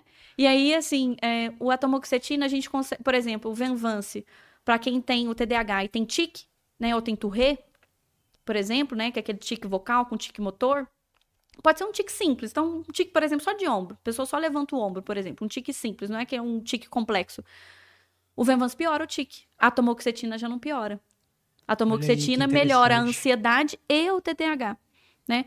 Mas assim, veio para o Brasil com força. Teve o congresso agora nacional do Congresso da BP, né, que é a Associação Brasileira eh, de Psiquiatria, veio com o lançamento da mo- tomoxetina, mas assim, ela não vai ser superior ao Venvance e à Ritalina. Só é mais uma opção para esses pacientes que têm as comorbidades, né? Então, o TDAH que é ansioso, o TDAH que também é autista, o TDAH que tem, por exemplo, tacarritmia. Uma pessoa que tem arritmia não pode tomar o Venvance. São os cardiopatas. Então, na verdade, é mais uma opção. Perfeito. A gente tem pouca opção, né? Porque se a gente for ver, a gente tem o Venvance, a gente tem a Ritalina e tem a Ritalina que, de longa duração, que tem outro nome também, tem, chama Concerta. Que eu particularmente odeio esse nome, é, que é o nome de, de indústria, né? Porque Concerta parece que eu tô consertando Sim. alguém. É um então, nome feio, né? é, pegou, mas eu não, não gosto muito, eu não tô consertando, né? Tô devolvendo Parece a- uma coisa mecânica, né, que você tá É. consertando. e aí, mas e, e aí o ajuste é muito fino, viu, Lutz? É muito fino esse ajuste dose. Porque, por exemplo, o Venvance, a gente tem três doses, 30, 50 e 70. Muitas vezes 30 a pessoa fica extremamente assim agitada, em vez de melhorar, agita. Aí eu tenho que pedir para ir na farmácia de manipulação e remanipular para 10 miligramas, porque não, não vende, né? Tem que ir na farmácia de manipulação e remanipular a medicação. Então, é um ajuste muito fino, sabe? É muito devagar.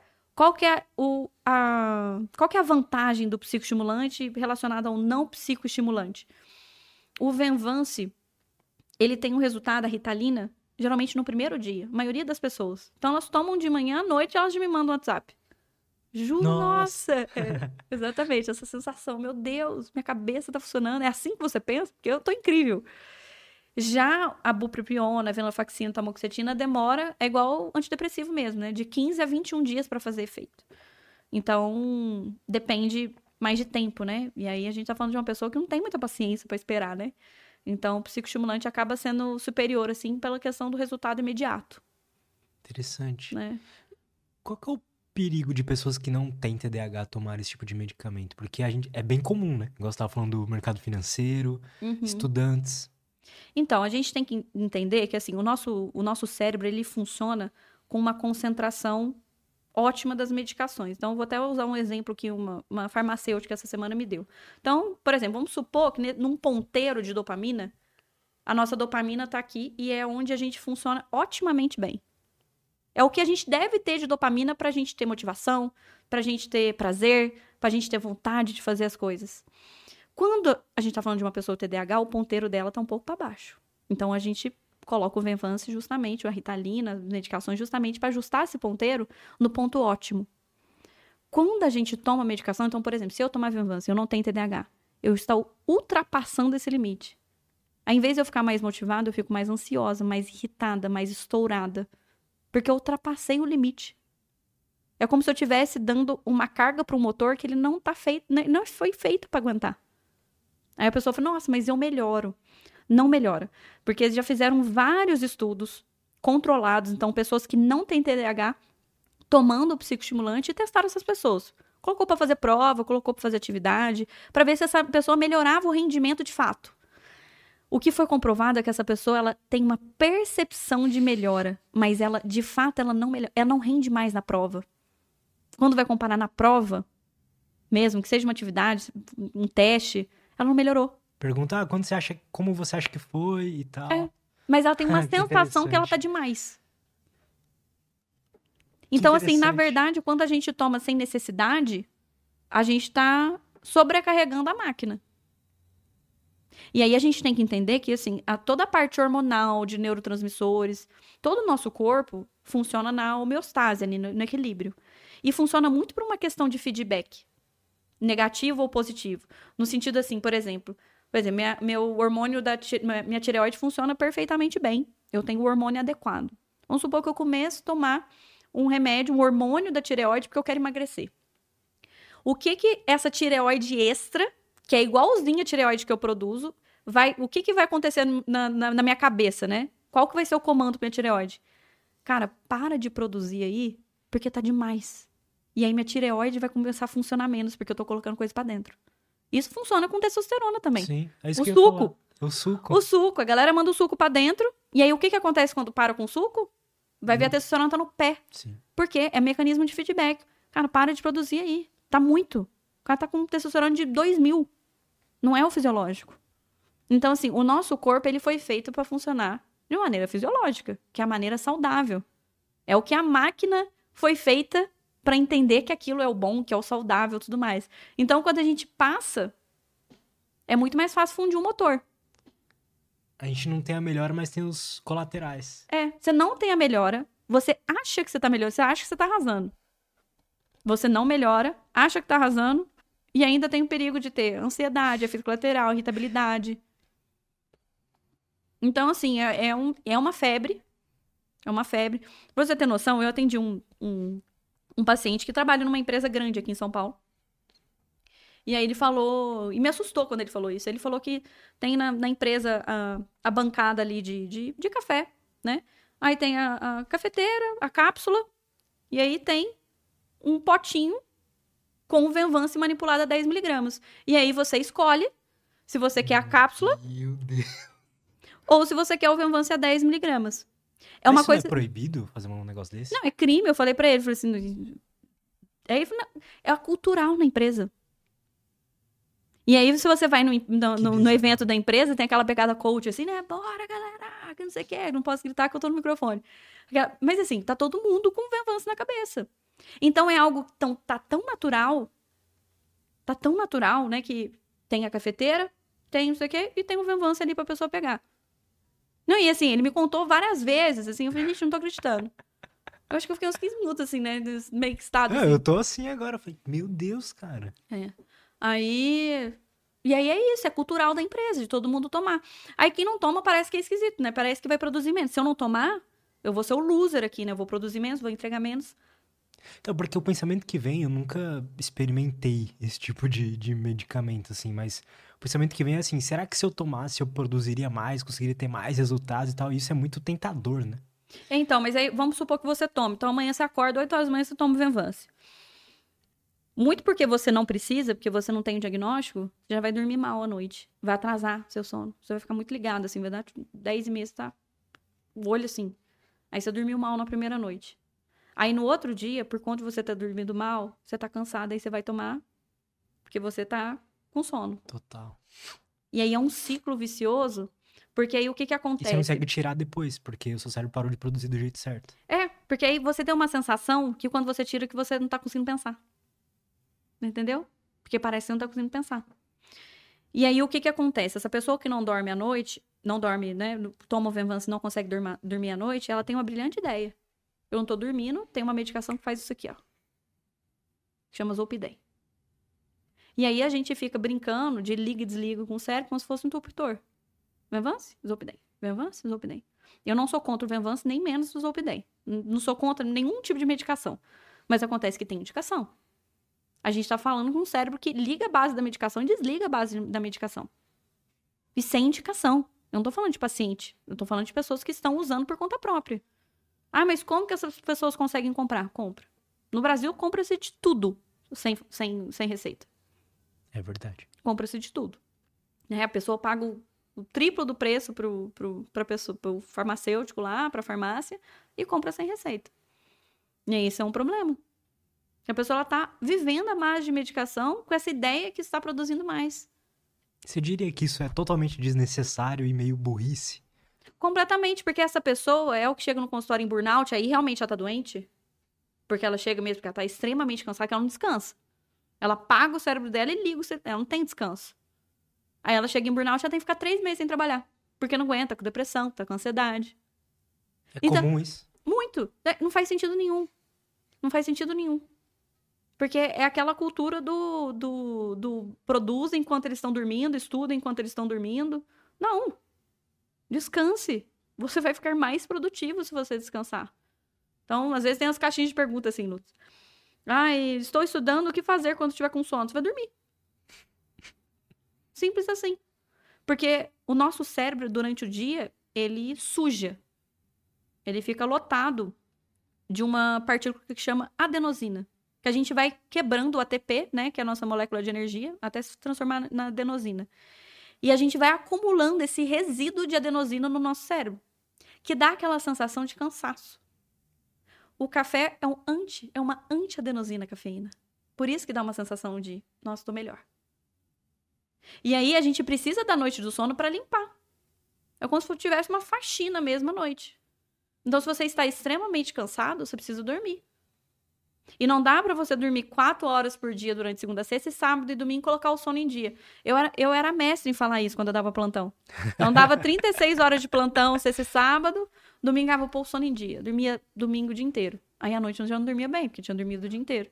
Não existe sono em dia. O dia que você dormiu mal, você dormiu mal. Amanhã você tenta de novo. Tem jeito de recuperar uma, sono, uma noite mal dormida, uma noite mal dormida. Você não vai recuperar isso. E aí a gente entra na questão que é o seguinte: quando a pessoa chega assim, tenho desatenção, a primeira pergunta depois disso, como que tá seu sono?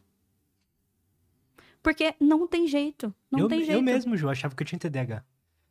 Foi uma das primeiras coisas, nas primeiras consultas que eu tava com a psicóloga, eu falei assim, eu acho que eu tenho TDAH. Aí ela deu, tipo, ela falou assim, ela falou assim, eu acho que você não tem. Aí a gente foi, tal, eu já tinha, já sabia do meu sono, que não tava legal na época. Eu melhorei o sono, comecei a me, a me alimentar direito, né, porque eu já treinava, então eu só melhorei o sono e me alimentei direito, eu não tenho, não tive mais TDAH. Seu TDAH foi curado É. pela noite. Estilo de vida, né? É a questão do estilo de vida. Eu fiquei assim, fiquei, caramba, e eu ouço muita gente ao meu redor, ah, eu acho eu tenho TDAH, eu acho que eu tenho TDAH. Muita gente ao meu redor falando essas coisas.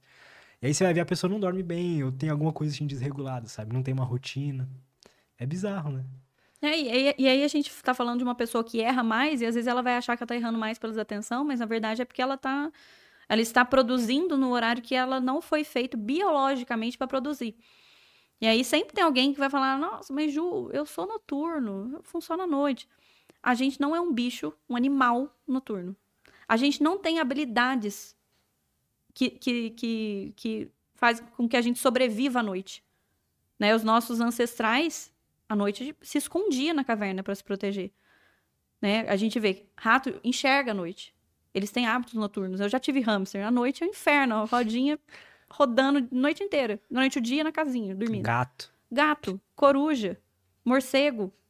São animais que eles, biologicamente, eles se beneficiam à noite porque eles sobrevivem mais, eles conseguem caçar melhor. Biologicamente, eles foram feitos para aquilo.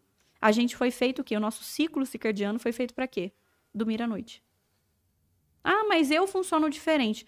Não tem jeito. O nosso cortisol sobe de manhã e a nossa melatonina sobe à noite. Biologicamente, a gente foi feito dessa maneira. E é por isso que, quando eu atendo assim, o paciente mora na, na Islândia. Né? O cara fica ali no inverno, quatro meses no escuro.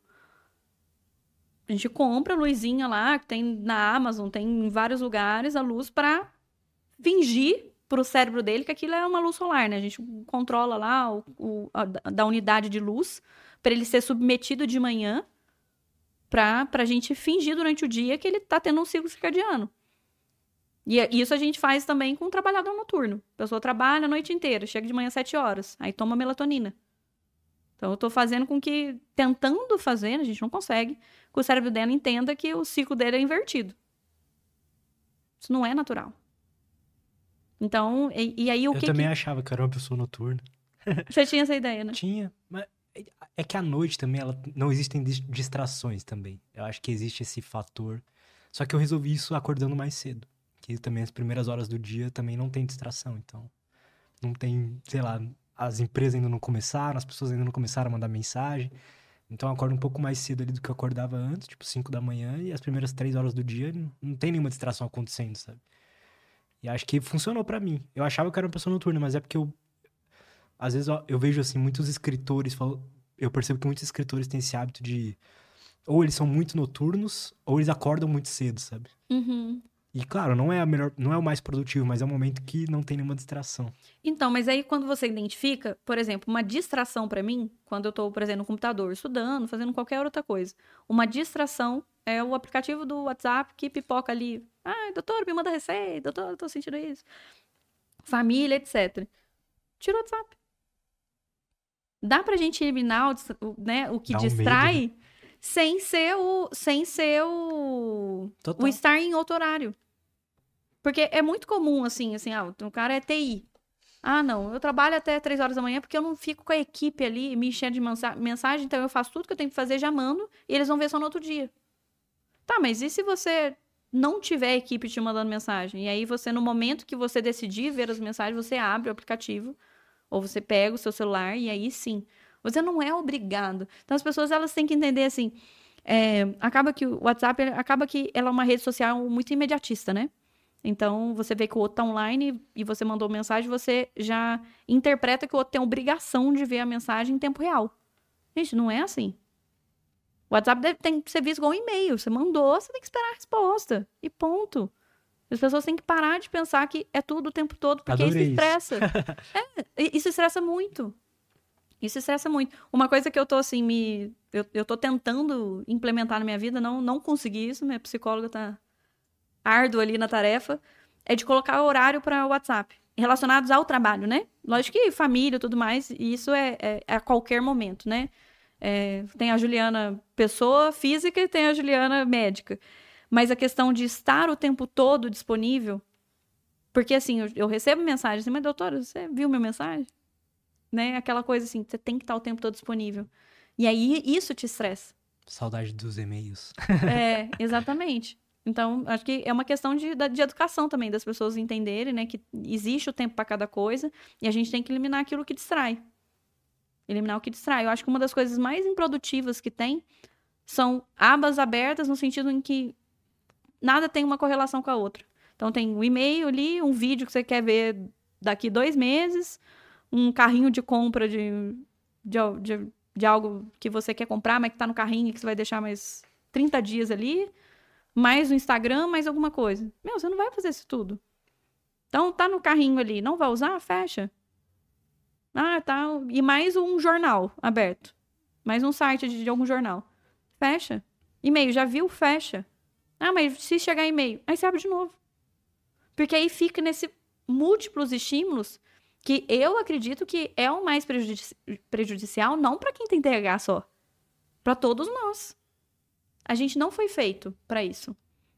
Então, quando a gente pega. Eu já ouvi que TDAH é, é da sociedade moderna, né? Não é. O que a gente. Eu ia até te fazer uma pergunta sobre isso, é, já encaixando nesse assunto. É possível, eu vou botar bem entre aspas, tá? Interpreta o que eu vou dizer. É possível que a gente esteja criando TDAHs Uhum.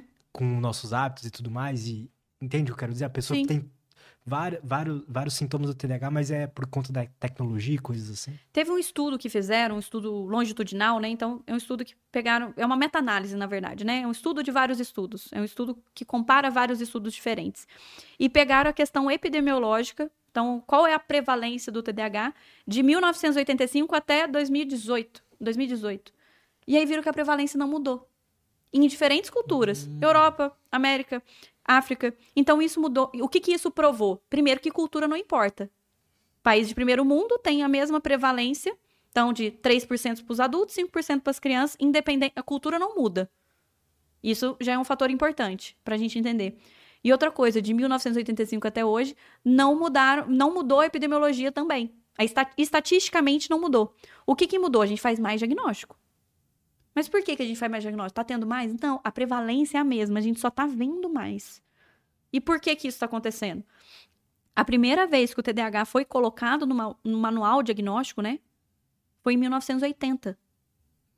O TDAH veio de 1903, teve um, um, um pediatra inglês, chama George Steele, que ele colocou que haviam crianças que tinham uma condição que afetavam a moral. Olha só a origem do TDAH. Porque eram umas crianças que não paravam quietas, eram crianças que não obedeciam. Então, ele, ele colocou, olha, olha que curioso isso, que essa criança ela não respeitava a moral.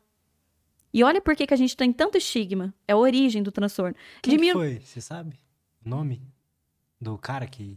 George Steele, que é o nome dele. George, George Steele. Steele. É um pediatra londrino, né, em inglês.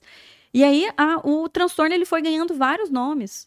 Transtorno hipercinético, transtorno da desatenção da criança, né? Porque eles acreditavam que acontecia só na infância e o adulto não tinha mais. E aí, logicamente, foi ganhando vários nomes. Depois foi TDA, né? Que é o transtorno da- da- da- do déficit de atenção só. E aí, no DSM-4, que é o manual do o a quarto manual que a gente teve, que foi em 94, que ganhou o nome de transtorno, déficit de atenção e hiperatividade. Onde a gente tinha pessoas com, com apresentação mais atenta, mais hiperativa e a combinação né, do- dos dois parâmetros. Então, a gente está falando de um transtorno de 1980. Começou em 1980? Obviamente que não. A vida toda teve. Só que ganhou o nome é, faz muito pouco tempo. Então, quando eu ouço, na minha época não tinha isso, né? Uma senhora de 70 anos falando, ah, meu neto, na minha época não, não tinha mesmo, não tinha nome para isso. Com certeza existia crianças com TDAH, só que elas não eram vistas. Elas eram assim, ah, tem dificuldade, né? Isso aí não nasceu para estudar, sabe aquela, Uhum. aquele estigma? Então, assim, desde o início da definição do transtorno, já colocou como se fosse uma condição moral. Isso diz muito, né? Isso diz muito sobre os estigmas que a gente tem hoje.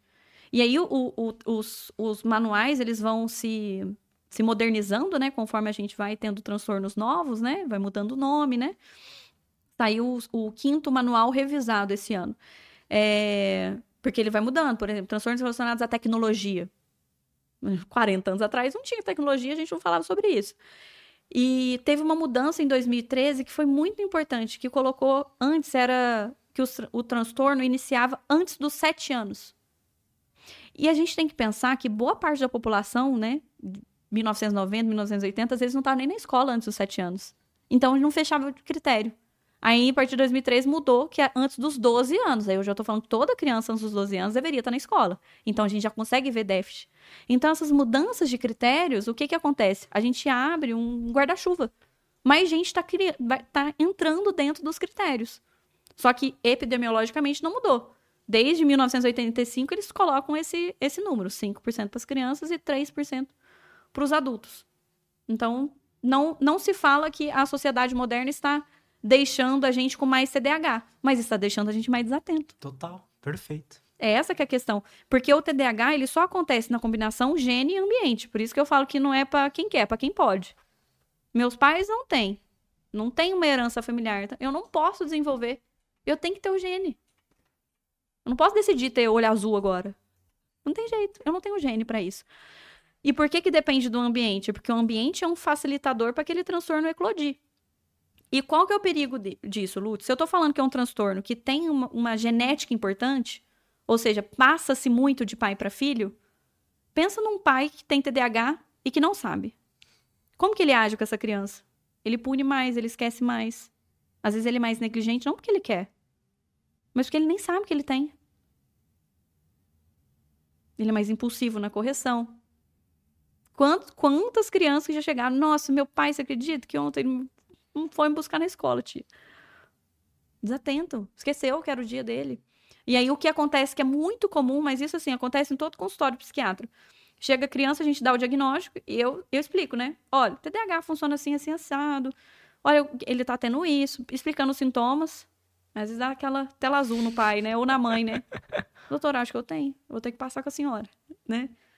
Muitas vezes acontece isso. A gente faz o diagnóstico na criança, às vezes os pais já começa a perceber, nossa, eu tive isso a vida toda. Porque é genético. É genético. não é determinante. Ah, o meu pai teve, eu vou ter? Não, não é determinante. É essa interação entre gene e ambiente. Mas é um dos transtornos mentais que mais tem essa presença importante dessa parte genética. Isso é um complicador. Complicador, assim. Esse pai que não trata, ou essa mãe que não trata, ela esquece de dar o remédio pro filho.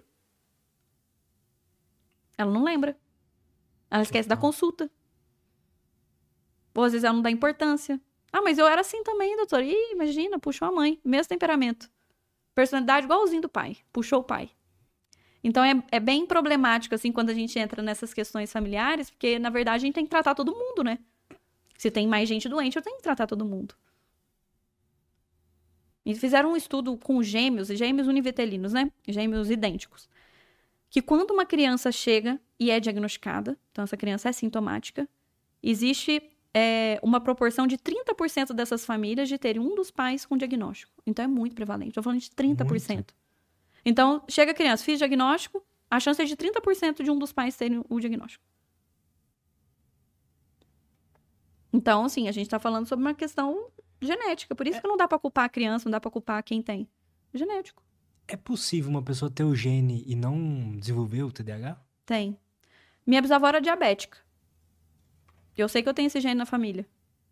Eu vou comer muito doce ou eu vou comer menos doce? Menos doce. Eu vou dá... controlar meu ambiente. Aí que tá. Se, se, eu, como pai, por exemplo, com TDAH, vou ter um filho e tal, o que, que eu posso fazer para talvez deixar o ambiente mais propício que isso não aconteça, que ele não desenvolva? Então, é, uma, é não tem resposta para sua pergunta. Não tem assim, ah, se você organizar todo o ambiente, isso vai, vai fazer com que seu filho não desenvolva, né? Porque é, um, é uma questão muito que, que é, depende de inúmeros fatores além da. da não Verdade. é uma questão assim só do que você possa fazer para seu filho. Mas o que a gente sabe é assim, ambientes menos estressores, que causam menos trauma na criança, diminui a chance dessa criança desenvolver algum tipo de transtorno psiquiátrico. E eu tô falando transtorno psiquiátrico no geral. Então, por exemplo, quando eu pego um, um, uma instituição de crianças que são para adoção, de crianças que foram colocadas para. foram abandonadas pelos pais e tudo mais. A gente tem, sei lá, uma instituição que tem 30 na minha cidade. Os 30 estão em tratamento psiquiátrico. Os 30. Seja por um TEP, seja uma ansiedade, seja uma depressão, seja um TDAH, um TOD, né, que opositor desafiante, né, aquela criança muito teimosa, que desafia. O que, que isso diz para você? Trauma o trauma na infância, ele é determinante. Então, quando a gente vê essas, essa personalidade borderline, por exemplo, né, na adolescência, a gente pergunta na infância: é abuso, é trauma, é abandono, é desamparo. Tem alguma coisa na infância. Então, o quanto que você consegue proteger a sua criança, isso vai é determin... Eu não comer doce determina se eu vou ter diabetes? Não. Eu tô dando menos chance pro azar. Uhum, perfeito. É como Não, se eu tivesse perfeito. um seguro de carro. Perfeito. Tô dando menos chance. Mas vai me proteger? Eu não vou ter acidente? Não. Isso não te protege de acontecer. Mas é como se você estivesse tomando um, um- uma. Tem, você tem uma segurança a mais. Então, o trauma na infância é uma coisa que é muito importante. E aí, assim, a, a criança, ela aprende por mimética, por repetição. Até na fala. Então, você vê uma mãe que fala muito errado, a criança vai falar errado. Impossível. Né? A criança puxa o sotaque, puxa a expressão facial. A criança imita o adulto o tempo todo. E aí, o pai e a mãe sabendo disso, se o pai é organizado, se o pai, por exemplo, né, come alguma coisa e joga o lixo no lixo, essa criança vai aprender a fazer isso. Se esse pai, em todo o compromisso que ele tem, ele coloca, filho, vou colocar na agenda aqui para não esquecer que seu pediatra é dia 3 de janeiro. Essa criança ela vai aprender a ser assim. Né, Tem a criança que ela domina a casa, que tem brinquedo para tudo que é lugar. Que a casa não tem um quarto da criança, a casa é o próprio quarto da criança. E tem aquela criança que ela, para brincar com outro brinquedo, ela já pega o brinquedinho, já guarda e já pega o outro. Isso é condicionamento. A gente é um animal, Lutz. A gente tem que se condicionar. Eu não a gente gosto é igual de. os ratinhos. Não, a gente é igualzinho. É, a parte só do pré-frontal que, é que é, que é melhor. Eu não gosto de acordar às 5 horas da manhã pra ir na academia. Não gosto. No momento que eu tô lá, eu gosto. Mas é um condicionamento. Não, você tem que ir porque você tem que fazer. É igual a criança guardar brinquedo. É chato guardar brinquedo. Já não de saco cheio de brincar. Eu só deixo lá e alguém vai buscar pra mim. Filho, terminou pra brincar, tem que guardar. É o combinado do papai, lembra? A criança ela vai aprendendo a se organizar. Um dia à noite, já arrumou sua mochila? É muito mais fácil você arrumar a mochila do seu filho do que você pedir pra ele arrumar e você ter que ficar olhando pra ver se tá arrumando certo. É muito mais fácil. Fazer pela criança é muito mais cômodo fazer do que ensinar a fazer. Verdade. É muito. Tem- eu tenho mães, né, no consultório que elas fazem a tarefa dos filhos porque sabem que tá com dificuldade, então, pra não ficar em branco. Faz a tarefa. Não, põe aí, sete, seis, põe lá, completa aí. Então, assim, é, você não pode facilitar a vida do seu filho nesse sentido, porque você está dificultando o futuro dele. Então, dá função para ele. Filho, vamos, corri- vamos ver a, a mochila, se está tudo organizado? Olha, tá faltando tal coisa. O que que tá faltando mesmo? Ah, mãe, tá faltando isso. Ah, então pega lá. Você tem que ajudar. Uma das coisas que você ajuda é rotina. Você tem que pôr rotina pra criança. Esse tipo de conhecimento que você tá passando agora, eu acho que é um dos mais valiosos pra vida como um todo, assim, entender essa questão do condicionamento, como as crianças aprendem observando. É, hoje, assim, um, um dos. eu Acho que é, uma das companhias da criança hoje é o celular, né? E aí o celular, assim. é, se a gente for seguir pela, pela sociedade americana, né, de pediatria, eles colocam que telas a partir dos dois anos. E tela, eu falo qualquer tipo de tela. O visor da sua câmera é uma tela. Tá. Qualquer tipo de tela a partir dos dois anos. A gente vê criança de seis meses olhando um galinho pintadinha. Com o celular na mão. Porque fica quietinha no restaurante. Isso vai estimulando a criança demais. E aí, o que que acontece? A gente já fala de crianças ali com seis, cinco anos, já com o próprio celular dentro do quarto na hora de dormir. Essa criança não tem rotina pro sono. Essa criança não dorme na hora certa. Ela vai ficar desatenta no outro dia. Ela vai dar trabalho no outro dia. Ela fica de mau humor. Já viu criança de mau humor? Sim. Ela te odeia. Porque você existe. A criança fica de mau humor. Ela não tá descansando. Então, existe vários fatores, né? Hoje as crianças não brincam. Você sabe que no hospital que eu trabalho tem uma aula de adolescente, né? E Esse dia eu peguei um adolescente de 12 anos e brinquei com ele de quebra-cabeça e uno, né? E ele tem uma certa dependência, assim, com o celular, ficava várias horas por dia. Ele, nossa, doutora, eu acho que eu nunca brinquei na minha vida. 12 anos. Eu o que, que você chama de brincadeira? Não, brinquedo, assim. Igual que eu tô fazendo com você. Uno e quebra-cabeça, quebra-cabeça, normal. Nossa. E ficou internado 15 dias. Falou dois dias no celular. Porque queria o celular, porque internação psiquiátrica não entra nenhum tipo de, de eletrônico, né? Quero meu celular, eu trabalho dois dias. No terceiro dia, tava adorando. As crianças não estão brincando mais. E o brincar que tem a questão da criatividade. Porque o celular te dá tudo pronto. A gente vê qualquer rede social de vídeo, você passa de um vídeo pro outro ali, o que, que você usa de criatividade? A não ser que você crie o vídeo. Mas Não, você é. assiste, é tudo pronto. Eu gosto de falar que é um estado anestésico. Você tá ali meio, sei lá, em um transe. Sim, exatamente. Então, assim, as crianças não brincam mais, os pais não têm qualidade de tempo com o filho. E não é no sentido de sentar na mesa, ai, como foi a escola? Não é esse padrão. A gente deve sentar com a nossa família, jantar junto, almoçar junto, com essa atenção que eu tô tendo com você. E atenção significa não ter o celular. Então, assim, além das crianças não usarem tela o tempo todo, os pais também não podem. E assim, assistir, não é colocar o desenho que a criança assistir e ficar no celular. Não, porque a criança gosta de interação. De rir e ver se você tá rindo também. De falar do personagem. Porque às vezes é nesse momento que ela vai falar alguma coisa na, na escola. Nossa, o fulano fez a mesma coisa que o fulaninho fez. E compara através do desenho, porque a criança tem essa questão. E às vezes, na comparação, falar o que, que tá incomodando. Difícil a criança de seis anos, qual que é o seu problema? Ah, eu estou angustiado porque eu. Não, não vai ah, do igual o bonequinho lá no episódio tal. não vai ter essa. Não vai elaborar. Então, primeiro que eu acho que filho, assim, deveria ser muito uma opção, assim, né? Porque não deveria acontecer por acidente, assim, né? Porque, porque muitas vezes Concordo. a pessoa não, não quer ou não tem disponibilidade de tempo. Eu acho que a, a questão da, da rotina, tanto para adulto e para criança, e para criança é fundamental porque ela precisa aprender que aquilo é muito importante para ela. Que sem aquilo ela não fica tão bem. Você entendeu a importância da rotina e várias coisas melhoraram na sua vida a partir da rotina. Você passa isso muito pra quem te segue. Gente, no sentido de eu trabalho muito poucas horas por dia, mas eu rendo muito mais do que quando eu trabalhava X horas. Por conta da minha rotina. Sem dúvida. Não é porque eu sou melhor só do que há quatro anos atrás. Não, não é isso. A questão é que você tá usando o seu potencial de fato. Então, pros pais, assim, o principal é a questão de você ser aquilo que você quer que seu filho faça, né? De, de ter o exemplo, né? Não de como brócolis aí eu vou comer a batata frita, né? De, faz o que você quer que seu filho faça, né? Não tem como. Ele vai aprender te imitando. Caramba, isso eu acho que isso é muito valioso. E a, a conexão, né, é, entre pais e filhos estão ficando cada vez mais frágeis no sentido que os pais não conhecem mais seus filhos, assim, eu acho que tá tendo pouco tempo de da, daquela coisa de intimidade. E aí quando chega no consultório, às vezes a criança tem uma hora comigo, e aí eu vou fazer algum, né, eu vou confrontar os pais, cara, tá acontecendo isso. Nossa, mas eu não sabia. Mas você parou uma hora, ficou olhando pro olho dele e perguntou o que que tava acontecendo? Porque é um interesse de verdade, assim. Eu tenho uma hora, eu quero saber o que, que tá acontecendo na sua vida. Me conta. Quantas vezes a gente para pra conversar assim na vida, né? Muito difícil. Sim. E é um exercício, né? E é um exercício que é difícil pra todo mundo. Eu não falo como se eu tivesse, nossa, isenta. Não, é difícil. Sim.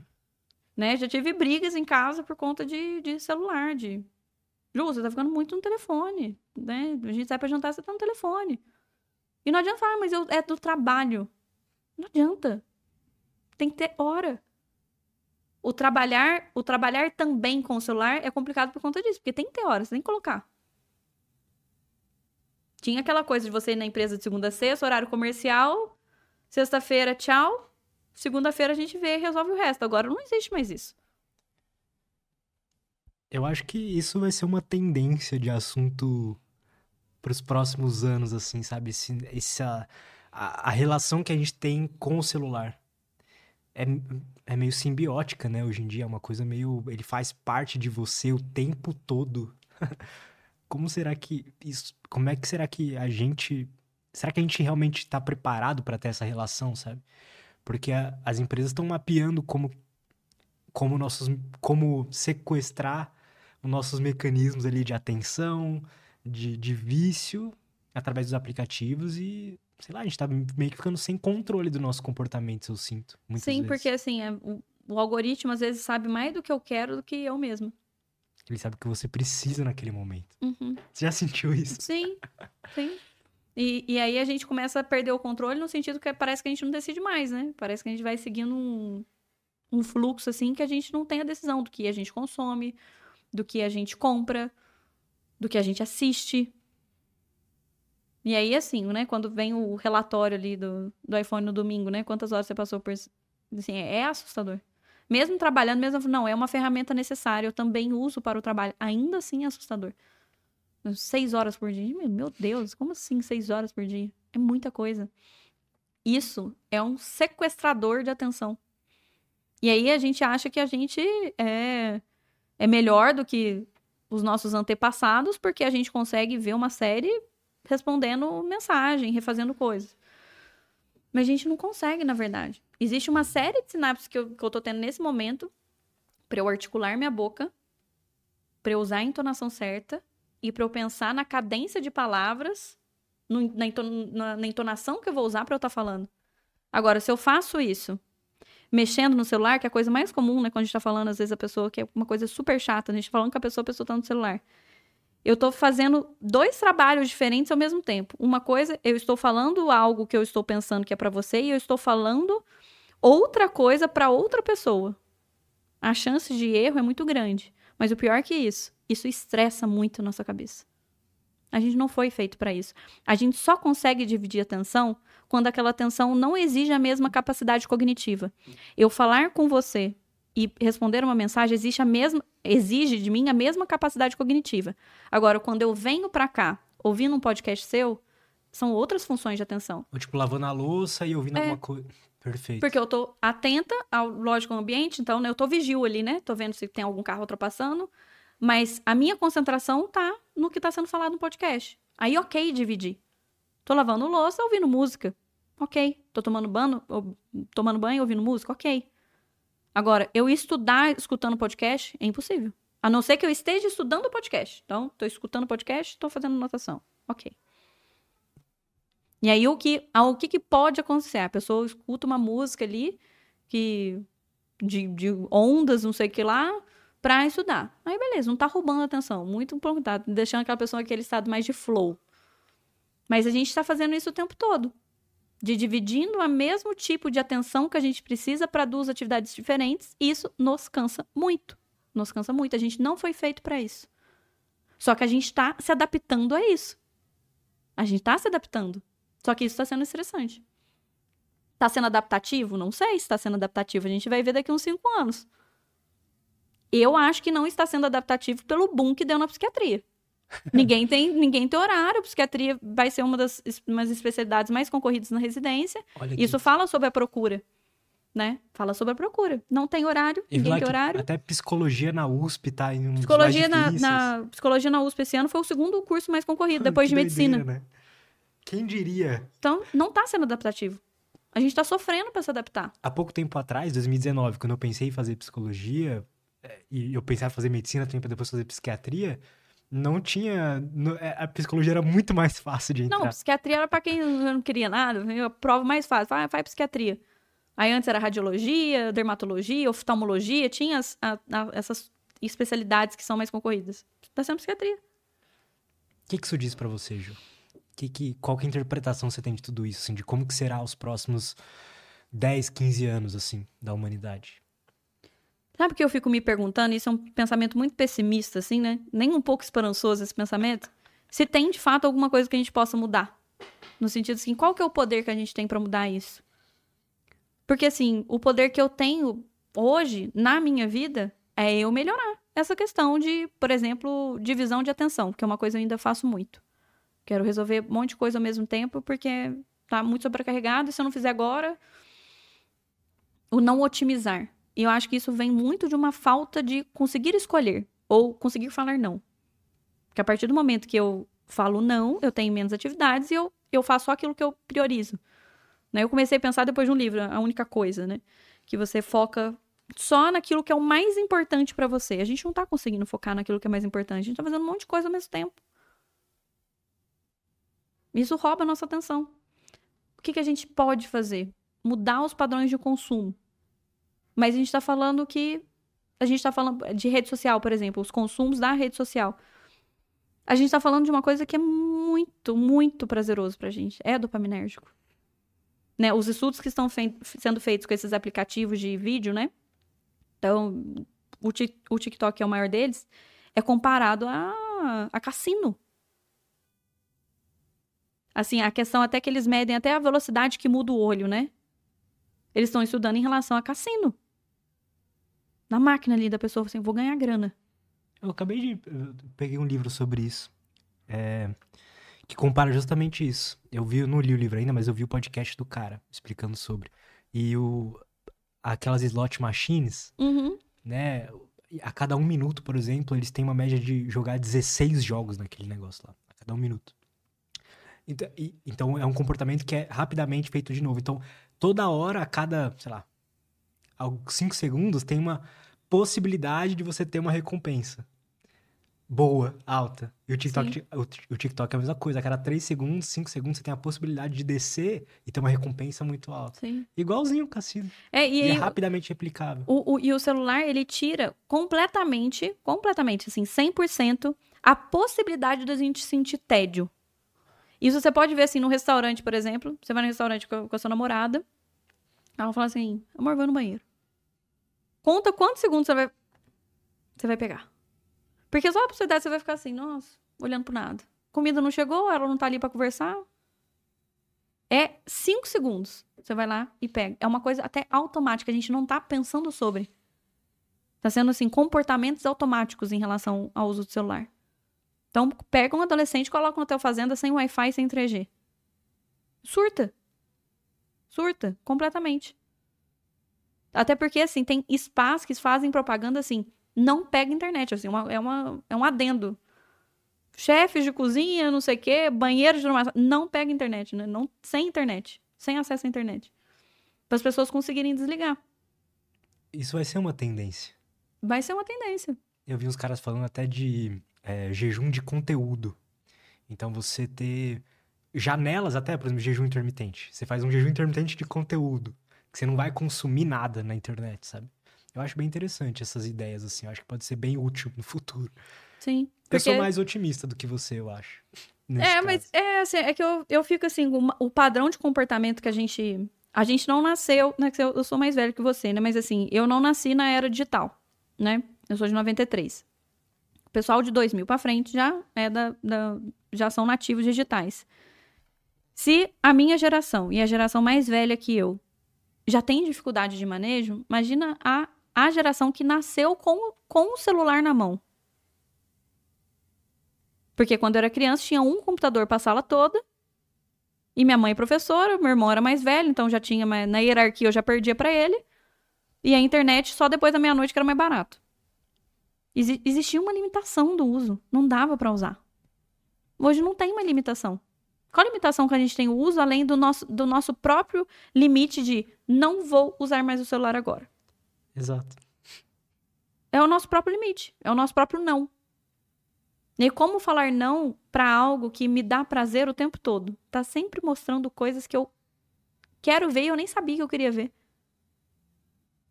Nossa, olha que legal isso aqui, nem sabia que eu queria ver. E eu já fiz o exercício de depois eu ficar ali perder 50 minutos de Instagram, de rede social no no sofá assim, e eu fazer o exercício de me perguntar assim, ó, o que que eu aprendi hoje? O que que eu levo de, de... Assim, qual foi a lição que você tirou hoje? Eu não lembrar de nada, nada. Então foi só uma coisa que passou o meu tempo ali. Não, não levei nada. No outro dia, o que que eu vi ontem? Não lembro. Exato. E às vezes são coisas assim, que você gosta, mas são inúteis. Por exemplo, eu gosto de vídeo de bichinho, né? De cachorro, de gatinho. Mas são coisas completamente inúteis. Aí você manda, geralmente, né? Manda pras pessoas que você Manda pra gosta. pessoa que você gosta, que sabe que gosta também. São coisas inúteis. Eu não acho que a gente tem que ser produtivo o tempo todo. A gente tem, nossa, eu tenho que fazer só coisa do trabalho, eu não posso perder tempo. Não, a gente pode perder tempo, porque isso significa lazer, e a gente tem que ter lazer também. Só que a gente precisa controlar isso. Porque a gente está sendo controlado por, a gente não está tendo controle de. Esse, pra mim, é o principal. Eu também acho que essa não é a melhor forma de lazer, sabe? Não chega nem perto. Tem, você pode ficar com a pessoa que você ama, conversando, você pode jogar um, um jogo ali físico. Acho que tem vários outros lazeres que no final você tá mais contente do que você passar uma hora no Instagram, por exemplo. Eu Uhum. tenho essa impressão. No É porque final o prazer ali acaba no momento que você fecha, né? No momento É. que você bloqueia o celular, parou, né? Verdade. Não é uma coisa que se perpetua. Por exemplo, se você pega uma semana de férias e vai viajar com seu namorado e conhece um lugar legal, que vocês nunca viram, e comeu coisa diferente, conheceu cultura diferente, faz passeio, vocês vão lembrar dessa viagem, assim, muito provavelmente o resto da vida. Vocês É, vão falar, nossa, lembra toda. quando a gente foi pra tal lugar? Você fica. um- Você não vai lembrar. Então, essa questão até da, da criação de, de memórias, de tempo de qualidade. Né? Se perguntar para um, pra um, pra um adolescente, você prefere uma viagem para pra Argentina que custa 10 mil reais? Você quer o lançamento do iPhone desse mês? O iPhone desse mês. Não é a criação de memória, é o quero ter. Então, isso são. é, isso que a gente está falando, né? Que a gente fez um parênteses no tema assim. É uma das coisas que eu acho que faz com que muitas pessoas se identifiquem com o TDAH sem ter o TDAH. Ele está lidando com vários é, ladrões de atenção e ele acha que ele é. Na verdade, ele está. Ele não é. Perfeito. Agora, se você começa a falar e eu começo a usar o celular, aí pode ser que você me ache desatenta. Mas é porque eu tô dividindo minha atenção. Não é porque eu sou desatenta. Eu estou desatenta. Então é muito. É muito denso, né? Isso, né, Lutz? É muito. Vai cavando, vai achando mais coisas, assim. Sim. Porque é muita coisa que po- pode estar acontecendo, além de, de fato, ser um transtorno do neurodesenvolvimento. Total, pô, mas o que você me falou aqui hoje já abriu bem, me deu luz a esse assunto todo, sabe? Foi muito bom. É, porque se, se a gente olha a essa epidemiologia, né? A cada 100 adultos, 3 tem. A cada 100 crianças, 5 tem. E aí vem diretora de escola, me manda e-mail alguma coisa. Ah, na minha sala aqui tem 4 TDAH e 4 autistas. Pessoas diferentes. Nossa. Nossa, mas uma sala de 30 tem 8 crianças? Eu gente, ou essa escola realmente está... É ou uma escola inclusiva, né? E acaba que atrai mais crianças. Ou a gente está fazendo muito diagnóstico. Ou esses estudos estatísticos são errados. Então, alguma coisa está acontecendo. E lógico que eu tenho muito viés, porque quem me procura é porque tem um problema. Então, logicamente, meu viés vai ser. Quase 100% das pessoas que procuram, de fato, tem transtorno, né? Mas a gente vê o número de pessoas que se identificam é incompatível com a epidemiologia de hoje. Estatisticamente é impossível. Todas as pessoas que, que, que falam que tem e que de fato tem mesmo. Então, chega muito, assim, adulto. Ah, e você usa algum tipo de droga? Não, fumo, fumo maconha de vez em quando. Mas quando? Três cigarros de maconha por dia. Meu, você tá desatento, você tá intoxicado por cannabis, vai ficar desatento mesmo. Não tem jeito. Tem que ficar seis meses, qual que é o certo? Teoricamente, seis meses, zero cannabis, pra depois eu ver se tem desatenção. Aí o cara quer tomar ritalina fumando maconha junto. Nossa. Funde, né? Funde o cérebro do cara, não tem jeito. Então a gente tem muitos fatores que são confundidores. Tá? Por isso que é difícil o diagnóstico. É muito difícil. O pessoal acha ali que tem os 18 critérios, coloca no Google lá. 18 critérios do TDAH. Nossa, gabaritei aqui, doutora. Eu marquei os 18, eu marquei xizinho aqui. Tenho todos. Nossa, existe toda uma pesquisa por trás para saber se aquilo de fato é aquilo que a gente está vendo, ou se a pessoa quer ter o transtorno como uma forma de. Ah, não, se eu tenho, ufa, então eu não sou folgado, não sou preguiçoso, não sou nada. É o transtorno. É como se ter um transtorno aliviasse, o que para mim é completamente. É, para mim não faz muito sentido um, um trans- ter um transtorno te consolar. Nem, por exemplo, quando uma pessoa sofreu a vida inteira com TDAH, mas ela não sabia. Ela descobre, ela fala, ah, agora eu entendo o que eu E tenho. isso alivia muito. Porque assim, eu estou dando um nome para tudo aquilo que ela já foi estigmatizada e já foi xingada. Então, quando a pessoa de fato tem o transtorno e ela olha pra trás, ela fala: Nossa, então é isso. Às vezes ela fica feliz por ter um transtorno, às vezes do- feliz no sentido tem nome, às vezes fica decepcionada de, puxa vida, né? Poderia ter feito esse tratamento há 20 anos atrás, sofri isso tudo sem tratamento. Mas a questão é que às vezes as pessoas, elas perseguem o diagnóstico, Lutz. Elas querem ter. É, tipo, quer ter pra justificar alguma coisa ou pra usar o remédio. Pode ter esses dois ganhos. Ou de minha vida seria explicada, então todas as minhas ações ou más, más ações seriam explicadas porque eu tenho TDAH, então. Ai, meu TDAH, que atacou. Uhum. Ou aquela questão do ganho secundário. Se eu tiver, ela vai me passar medicação, essa medicação vai aumentar meu rendimento. Então, assim, olha tudo isso que a gente tem que tirar de confundidor. A gente gosta dessas muletas que vão explicar todo o sentido da nossa vida, né? Exato. Exato. Então são muitos são muitos pontos cegos assim que a gente tem que ficar tirando, investigando para poder chegar não, realmente é isso. Porque é difícil você tirar um diagnóstico. Então a pessoa chega e fala: "Não, eu tenho TDAH, faz 12 anos que eu trato". Aí o cara chega: "Não, você não tem". Muito difícil tirar. Por isso que tem que ser difícil dar. Tem que ser difícil a pessoa chegar na conclusão. Realmente eu tenho certeza. Isso pode acontecer na primeira consulta. Às vezes a pessoa vem com história clássica, assim. Vários. Primeira consulta, cara, você tem TDAH, não tem o que discutir com você. Mas às vezes demora duas consultas, três consultas. Às vezes eu preciso pedir avaliação pro neuropsicólogo. Às vezes eu tenho que falar com um psicólogo. Tem que marcar uma ligação, conversar com o psicólogo, como que ele é em consulta. E às vezes só na conversa do psicólogo a gente já mata. Nossa, chega sempre atrasado, o cara enrolado, perde serviço, Caramba. perde não sei o quê. Às vezes, pelo jeito que a pessoa chega consulta, chega, nossa, doutor, não sei o quê, eu não achei a rua. Nossa, vai, bati o carro, nem vi. Aí você fala, pessoa desatenta, pessoa hiperativa. Só do jeito que chega na consulta. O mundo ideal é que tem essa conversa, né, entre as disciplinas aí. Ah, sim. Um multiprofissional, né? É. De, dessa na verdade, dessa, dessa interligação, né? Que não adianta você estar em várias pessoas que não se conversam, né? O ideal é você ter essas, todos esses profissionais, mas unidos, assim, em prol do, do paciente. O que, que limita isso é tempo. O profissional ter tempo para fazer isso, né? É, é esse é o único limitador que eu vejo. Ah, pode acontecer falta de vontade também do profissional. Isso pode acontecer. Ah, não quero conversar com o psicólogo. É uma coisa que acontece né? De, de, principalmente de médico com psicólogo. Eu vejo mais nessa direção. Já, já, já vi acontecer o contrário, mas o principal é do médico não querer falar com o psicólogo. Eu falei, não, não falo com o psicólogo, se quiser me manda um e-mail. Uma coisa bem assim de. Uma soberba. Sim, como se fosse tivesse uma hierarquia na profissão que não existe, né? São profissões diferentes, não existe uma hierarquia daquilo que é melhor ou pior. A diferença é que médico prescreve, psicólogo não prescreve. São atuações diferentes dentro do mesmo é, know-how ali de saúde mental, né? Inclusive, eu, eu, já escutei de colegas assim, ah, mas por como que psicólogo faz diagnóstico? Não pode prescrever medicação? Mas o diagnóstico vai muito além da medicação, tem diagnóstico que você não vai, fazer, não vai tratar. Ah, uma coisa não anula a outra. Né? Exato, não, não tem, não, não, não faz sentido nenhum esse tipo de colocação.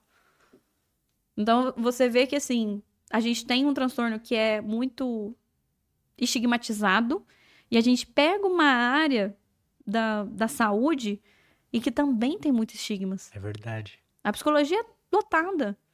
Né? Se tem uma coisa que é ruim, assim, no sentido curricular no Brasil, é, é psicologia. Né? Tem um, um, primo que tá fazendo psicologia, a briga minha de, é de umas, é de biológicas, né? Aquela coisa assim. A, a psicologia, ela, ela não, não, se, ela não se, não, não coloca como determinante nem a qual área do conhecimento que ela é psicologia é a área da saúde. O psicólogo é um, um profissional de saúde. E tem, tem currículo que é tá, de humanas. E fica mais na parte histórica, psicanalítica da coisa, que é completamente. É, é muito importante. Precisa, o psicólogo precisa ter domínio disso. Fala sobre a história da psicologia. Mas não dá o enfoque necessário que é você cuidar da saúde de alguém. Teve uma convidada que veio aqui que ela fez psicologia aqui e tal, foi fazer uma, o mestrado, o doutorado lá fora. É, ou uma pós, ou não lembro o que foi, fazer uma coisa lá fora, uma faculdade da hora. E aí ela chegou lá e tal, e deram o currículo pra ela, cadê Freud? Cadê Lacan? Essas coisas, não, tô encontrando aqui. Ela foi perguntar pro, pro coordenador lá. Aí ela falou, cadê Freud, Lacan, essas coisas? Ele falou assim, ué, tá aí. Ela falou, acho que o meu tá errado aqui, você pode trocar pra mim? Aí ele olhou assim, aí ele tá aqui, ó. Aí tava lá, História da Psicologia. Sim. Então lá fora meio que já entenderam isso, né? E eu acho que esses caras, pelo que eu estudo, eu conheço bem pouco, assim. Eu conheço mais as mais atuais, porque os psicólogos que eu converso que são mais dessa área. Mas eles acertaram muitas coisas por observação, mas eles erraram muitas coisas também, sabe? Não, e, e assim, foram pioneiros. Isso é, é, é, come... é, o é completamente. É assim, a primeira pessoa que observa um fenômeno, ela vai descrever aquilo que ela vê, mas muito provavelmente ela tá errando em alguma coisa. Né? A gente teve um, um psiquiatra é, super, super, importante, assim, que foi um psiquiatra é, que ele acompanhava o transtorno é, numa época que não tinha tratamento. Então, ele via o que a gente chama de história natural da doença. Ou seja, ele via a depressão até o final da depressão ou até um, um término por uma morte provocada, por exemplo. O transtorno bipolar, ele via o surto sem ter estabilizador de humor. Então ele via todos os fenômenos, os fenômenos acontecendo. Só que ele errou várias vezes. Por exemplo, ele chamou esquizofrenia de demência precoce. Porque ele acreditava que a, hum. na esquizofrenia existia uma demência que começava aos 20 anos. Mas na verdade viram que não era uma demência, na verdade era, um, era uma psicose que era instaurada, mas com a medicação a pessoa perdia a funcionalidade, mas não era igual a demência. Então, assim, eu tô falando que, que, que, que, o cara não vale nada? Ou que eu não vou respeitar a história dele? Não. Pai da, da psiquiatria, da psiquiatria fenomenológica. Mas ele foi importante naquela época. E os estudos vão ser sempre importantes historicamente. Mas hoje a gente está falando de outros transtornos. A gente já entendeu melhor. E isso a gente fala da, da, da teoria psicanalítica também. São importantíssimos. Não teria TCC, não teria terapia de esquema, não teria a psicologia de hoje sem Freud, sem Lacan, é, sem é... Melanie Klein. Não teria. Exato. É uma coisa que eu não entendo porque isso só acontece na psicologia. Porque você vai pra física também, eu gosto de trazer muitos físicos aqui. E, tipo, eles veem o, Newton, tipo assim, o Newton errou. Não serve para muitas coisas hoje na física a mecânica clássica, sabe? Claro, serve para muitas coisas, serve, funciona bem. Mas para muitas outras também não, as contas não batem, sabe? Sim. Então... E tá tudo bem, porque ele era um gênio na época. Pelo que ele tinha, ele pensou muito, muito além do, do, do tempo dele. Eu e aí fica que... uma briga muito ideológica, como se, é... nossa, eu tô xingando Freud. Não, cara, o cara foi genial. Sim. Ele vai ser lembrado, assim, por séculos. Não, não vai morrer na história, de tão importante que ele foi. Só que existem limitações no método que ele, que ele propôs. Inclusive, limitações pessoais. A gente está falando de uma pessoa que era dependente química. Sim. Que fazia suas, suas análises sob efeito de cocaína. Então, assim, essa, eu acho que as críticas, elas são muito bem-vindas. Mas elas só são aceitas quando elas quando a gente sai desse panorama ideológico do que, que é bom, o que, que é ruim, e no Brasil a gente tem muito isso, como se tudo virasse, né? Torcida de futebol ali. Fla-Flu, direita e esquerda em política, os assuntos ficam muito polarizados. E aí causa como se fosse um ódio, né? De você psicanalista, você não sabe o que você está fazendo. Não, existem ótimos psicanalistas no Brasil. Existem. E, e como existem psicólogos da, da TCC que não estão sabendo o que eles estão fazendo. É verdade. Então, é, é muito. A, psicologia no Brasil, eu acho que tem que caminhar mais para a psicologia baseada em evidência, né? Que é o, a medicina é isso, medicina baseada em evidência. O que que deu certo? Por que que deu certo? Foi observado como? Ah, não, já foi observado assim, assim, assim. Replicou em humanos, deu certo, então pronto. Então, essa é a verdade. Daqui 10 anos pode mudar? Pode. A ciência é feita dessa maneira. Mas é por isso que é feito na ciência. Esses ficar testando metodologia com o paciente é meio perigoso, né? Não, é feito de maneira científica, né? Exato. Então, é, é tem lugar para isso. Tem lugar para isso. É, a psicologia ela precisa evoluir bastante assim nesse sentido. acho que no, no, Brasil ainda a gente tem as, as pessoas que estão em, em, em, conselhos, né, nos conselhos e que mandam mais. Eu acho que a, a, partir do momento que isso vai se reciclando, então pessoas mais novas vão chegando na, na presidência do conselho e tudo mais vão entrando nas universidades, né? E vão penetrando nesses ambientes que, que estão cheios de, de ideologia, eu acredito que, que isso vai melhorar com o tempo. Faz sentido. Né? De pessoas mais jovens. No sentido jovem, eu falo de, de, de não jovem de idade, né? Mas de, de que está vendo coisas mais novas, elas entrarem nesses cargos mais de liderança e mudarem o sistema por dentro. Acho que essa, essa é a única maneira também de, de mudar um, um sistema. Então, a saúde mental é muito complicada. Ela é complicada dentro da medicina, ela é complicada dentro da psicologia, ela é complicada dentro dos estigmas. É que a mente, ela é uma coisa muito abstrata, né? E a gente passou a humanidade inteira acreditando que existia uma Sim. mente. Eu não sei o que você acha sobre isso, mas Sim. a gente acreditava que era uma coisa a mais, assim, algo que era não dá para observar direito, né? Uhum. A doença mental a gente achava que era uma coisa totalmente psicológica, não tinha aspecto biológico. Sim, até, até os avanços assim, da neurociência também, a gente tá falando de, de 70 anos para cá, 60 anos para cá, é tudo muito novo pra gente. Até então a mente era como se fosse algo externo, a alma, alma. espírito, Exato. algo externo a nós. E hoje a gente, já, a gente já sabe onde que desencadeia o pensamento, para onde que vai, que via que vai. E aí a gente começa a aprender o aspecto mais neurológico da, da, das funções psíquicas, né? E não de algo que acontece de maneira externa ali, meio sobrenatural, sabe? Então, mas é, é muito recente, assim. Eu. Hoje eu dou aula, né, num, num, num hospital que tem residência médica, então eu tenho alunos que são residentes de psiquiatria, e eu tenho uma sensação, uma sensação não, é, é real isso que eu sinto. Quanto mais eu estudo, menos, menos eu sei, maior a sensação que eu tenho, gente, como que eu tô atendendo? Não sei nada. Eu fico com essa, essa sensação às vezes. E quanto mais eu vejo, mais eu sei o quanto que eu não sei, e isso me dá uma apavorada, assim, no sentido, nossa, eu acho que eu vou estudar os próximos 50 anos, e os próximos 50 anos eu vou ficar achando que eu sei ainda menos. E eu acho que esse, essa, o sentir essa ignorância, né, é bom, no sentido que faz eu procurar mais, e às vezes ela frustra também, porque é algo que é eterno, né? É Vai chegar um momento que eu vou, não, agora eu não sou uma ignorante no assunto, eu sempre vou estar ignorando alguma coisa, né? Talvez até pior, e você comece a achar, ver que você ignora muito, muito mais com o passar do tempo. Sim. E aí tem esse efeito, né? Que quando a gente sabe muito pouco, a gente acha que a gente tá sabendo muito, né? A partir do momento que a gente vai aprofundando, a gente vê o quanto que a gente não sabe. É um efeito completamente normal. Eu, no meu primeiro ano de residência, eu achei que eu era.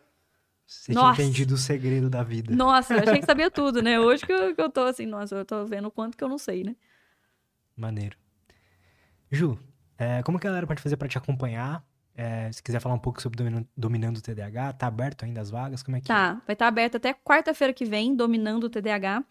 Gente, o Dominando o TDAH, é, na verdade, é um curso barra comunidade, né? Então vai ter as aulas gravadas ali sobre, é, sobre como a gente faz o diagnóstico, sobre os estigmas, consequências funcionais, né, do TDAH, tratamento que a gente falou aqui, né, medicamentoso, o psicoterápico, como que a gente lida com procrastinação. Então, assim, um curso bem completo da minha parte. E eu convidei vários, vários mentores e psicólogos para me ajudarem nessa missão, né?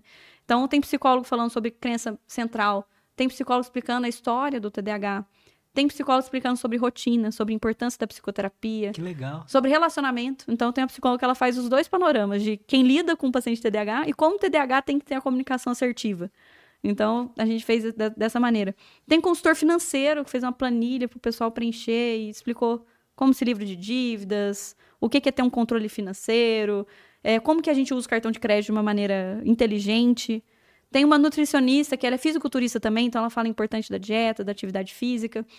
E ela tem TDAH também, então ela fala né, como que ela, como que ela é, superou ali os sintomas e conseguiu chegar ali no, no fisiculturismo, né? Que precisa ter uma, uma rotina ali impecável. Verdade, que interessante. Então tem vários modos. E além disso, vão ter as aulas mensais que eu vou convidar o- professores assim que estão no curso para tirar dúvida, para ser algo interativo mesmo. Ju, não entendi a aula tal, para ter esse contato.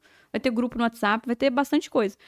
E para fazer inscrição, entra no, no meu Instagram, que é doutora Ju Psiquiatra, arroba doutora Ju Psiquiatra, que as inscrições estão abertas. É meu primeiro curso. Maneiro. É, eu tô Pô, é legal que você tomou a decisão de lançamento. fazer uma comunidade. Nossa, isso faz tanta diferença. É, é porque assim, o O curso, curso, por é, parece que é um negócio meio chovendo molhado, sabe? é. Parece mas, que. E é, que porque tem muito também, tem né? muito.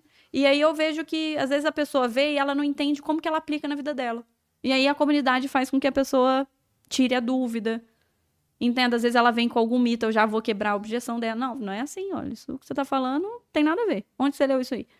Né? Então, essa questão da troca, eu acho que faz muito mais sentido para crescer junto, né? A ideia é que todo mundo que entrou durante um ano saia melhor do que entrou, sabendo mais, sabendo lidar com ferramentas. É um ambiente. É, exato, a questão do ambiente, né? De você ver o outro e falar, nossa, eu comecei a fazer atividade física, eu tô no. né? Meu interesse é lançar desafio dentro do, do- da própria plataforma, para o pessoal se motivar. Porque o TDAH tem essa questão da motivação. Então, se você tá num grupo em que todo mundo começa a se motivar, vira um time mesmo, né? Então, a minha ideia é, é- é essa. É meu primeiro lançamento, então é, é, uma, é muito diferente, né? É uma linguagem que eu não tô, não tô, adequa- não tô acostumada, né? De, enfim, coisas que eu tenho que fazer que eu nem sabia fazer. Eu nem sabia que eu sabia fazer, na verdade. E... Mas vai dar certo, o pessoal tá, tá curtindo bastante. Maneiro, maneiro demais. Vou deixar todos os links da doutora aí na descrição, tá? O Instagram. Se puder deixar o link direto do, do, do curso também. Ah, beleza, a gente já a gente deixa o, coloca. Isso, o link é. da, da página de venda mesmo. Boa.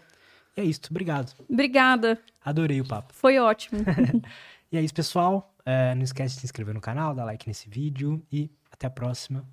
Tchau, tchau.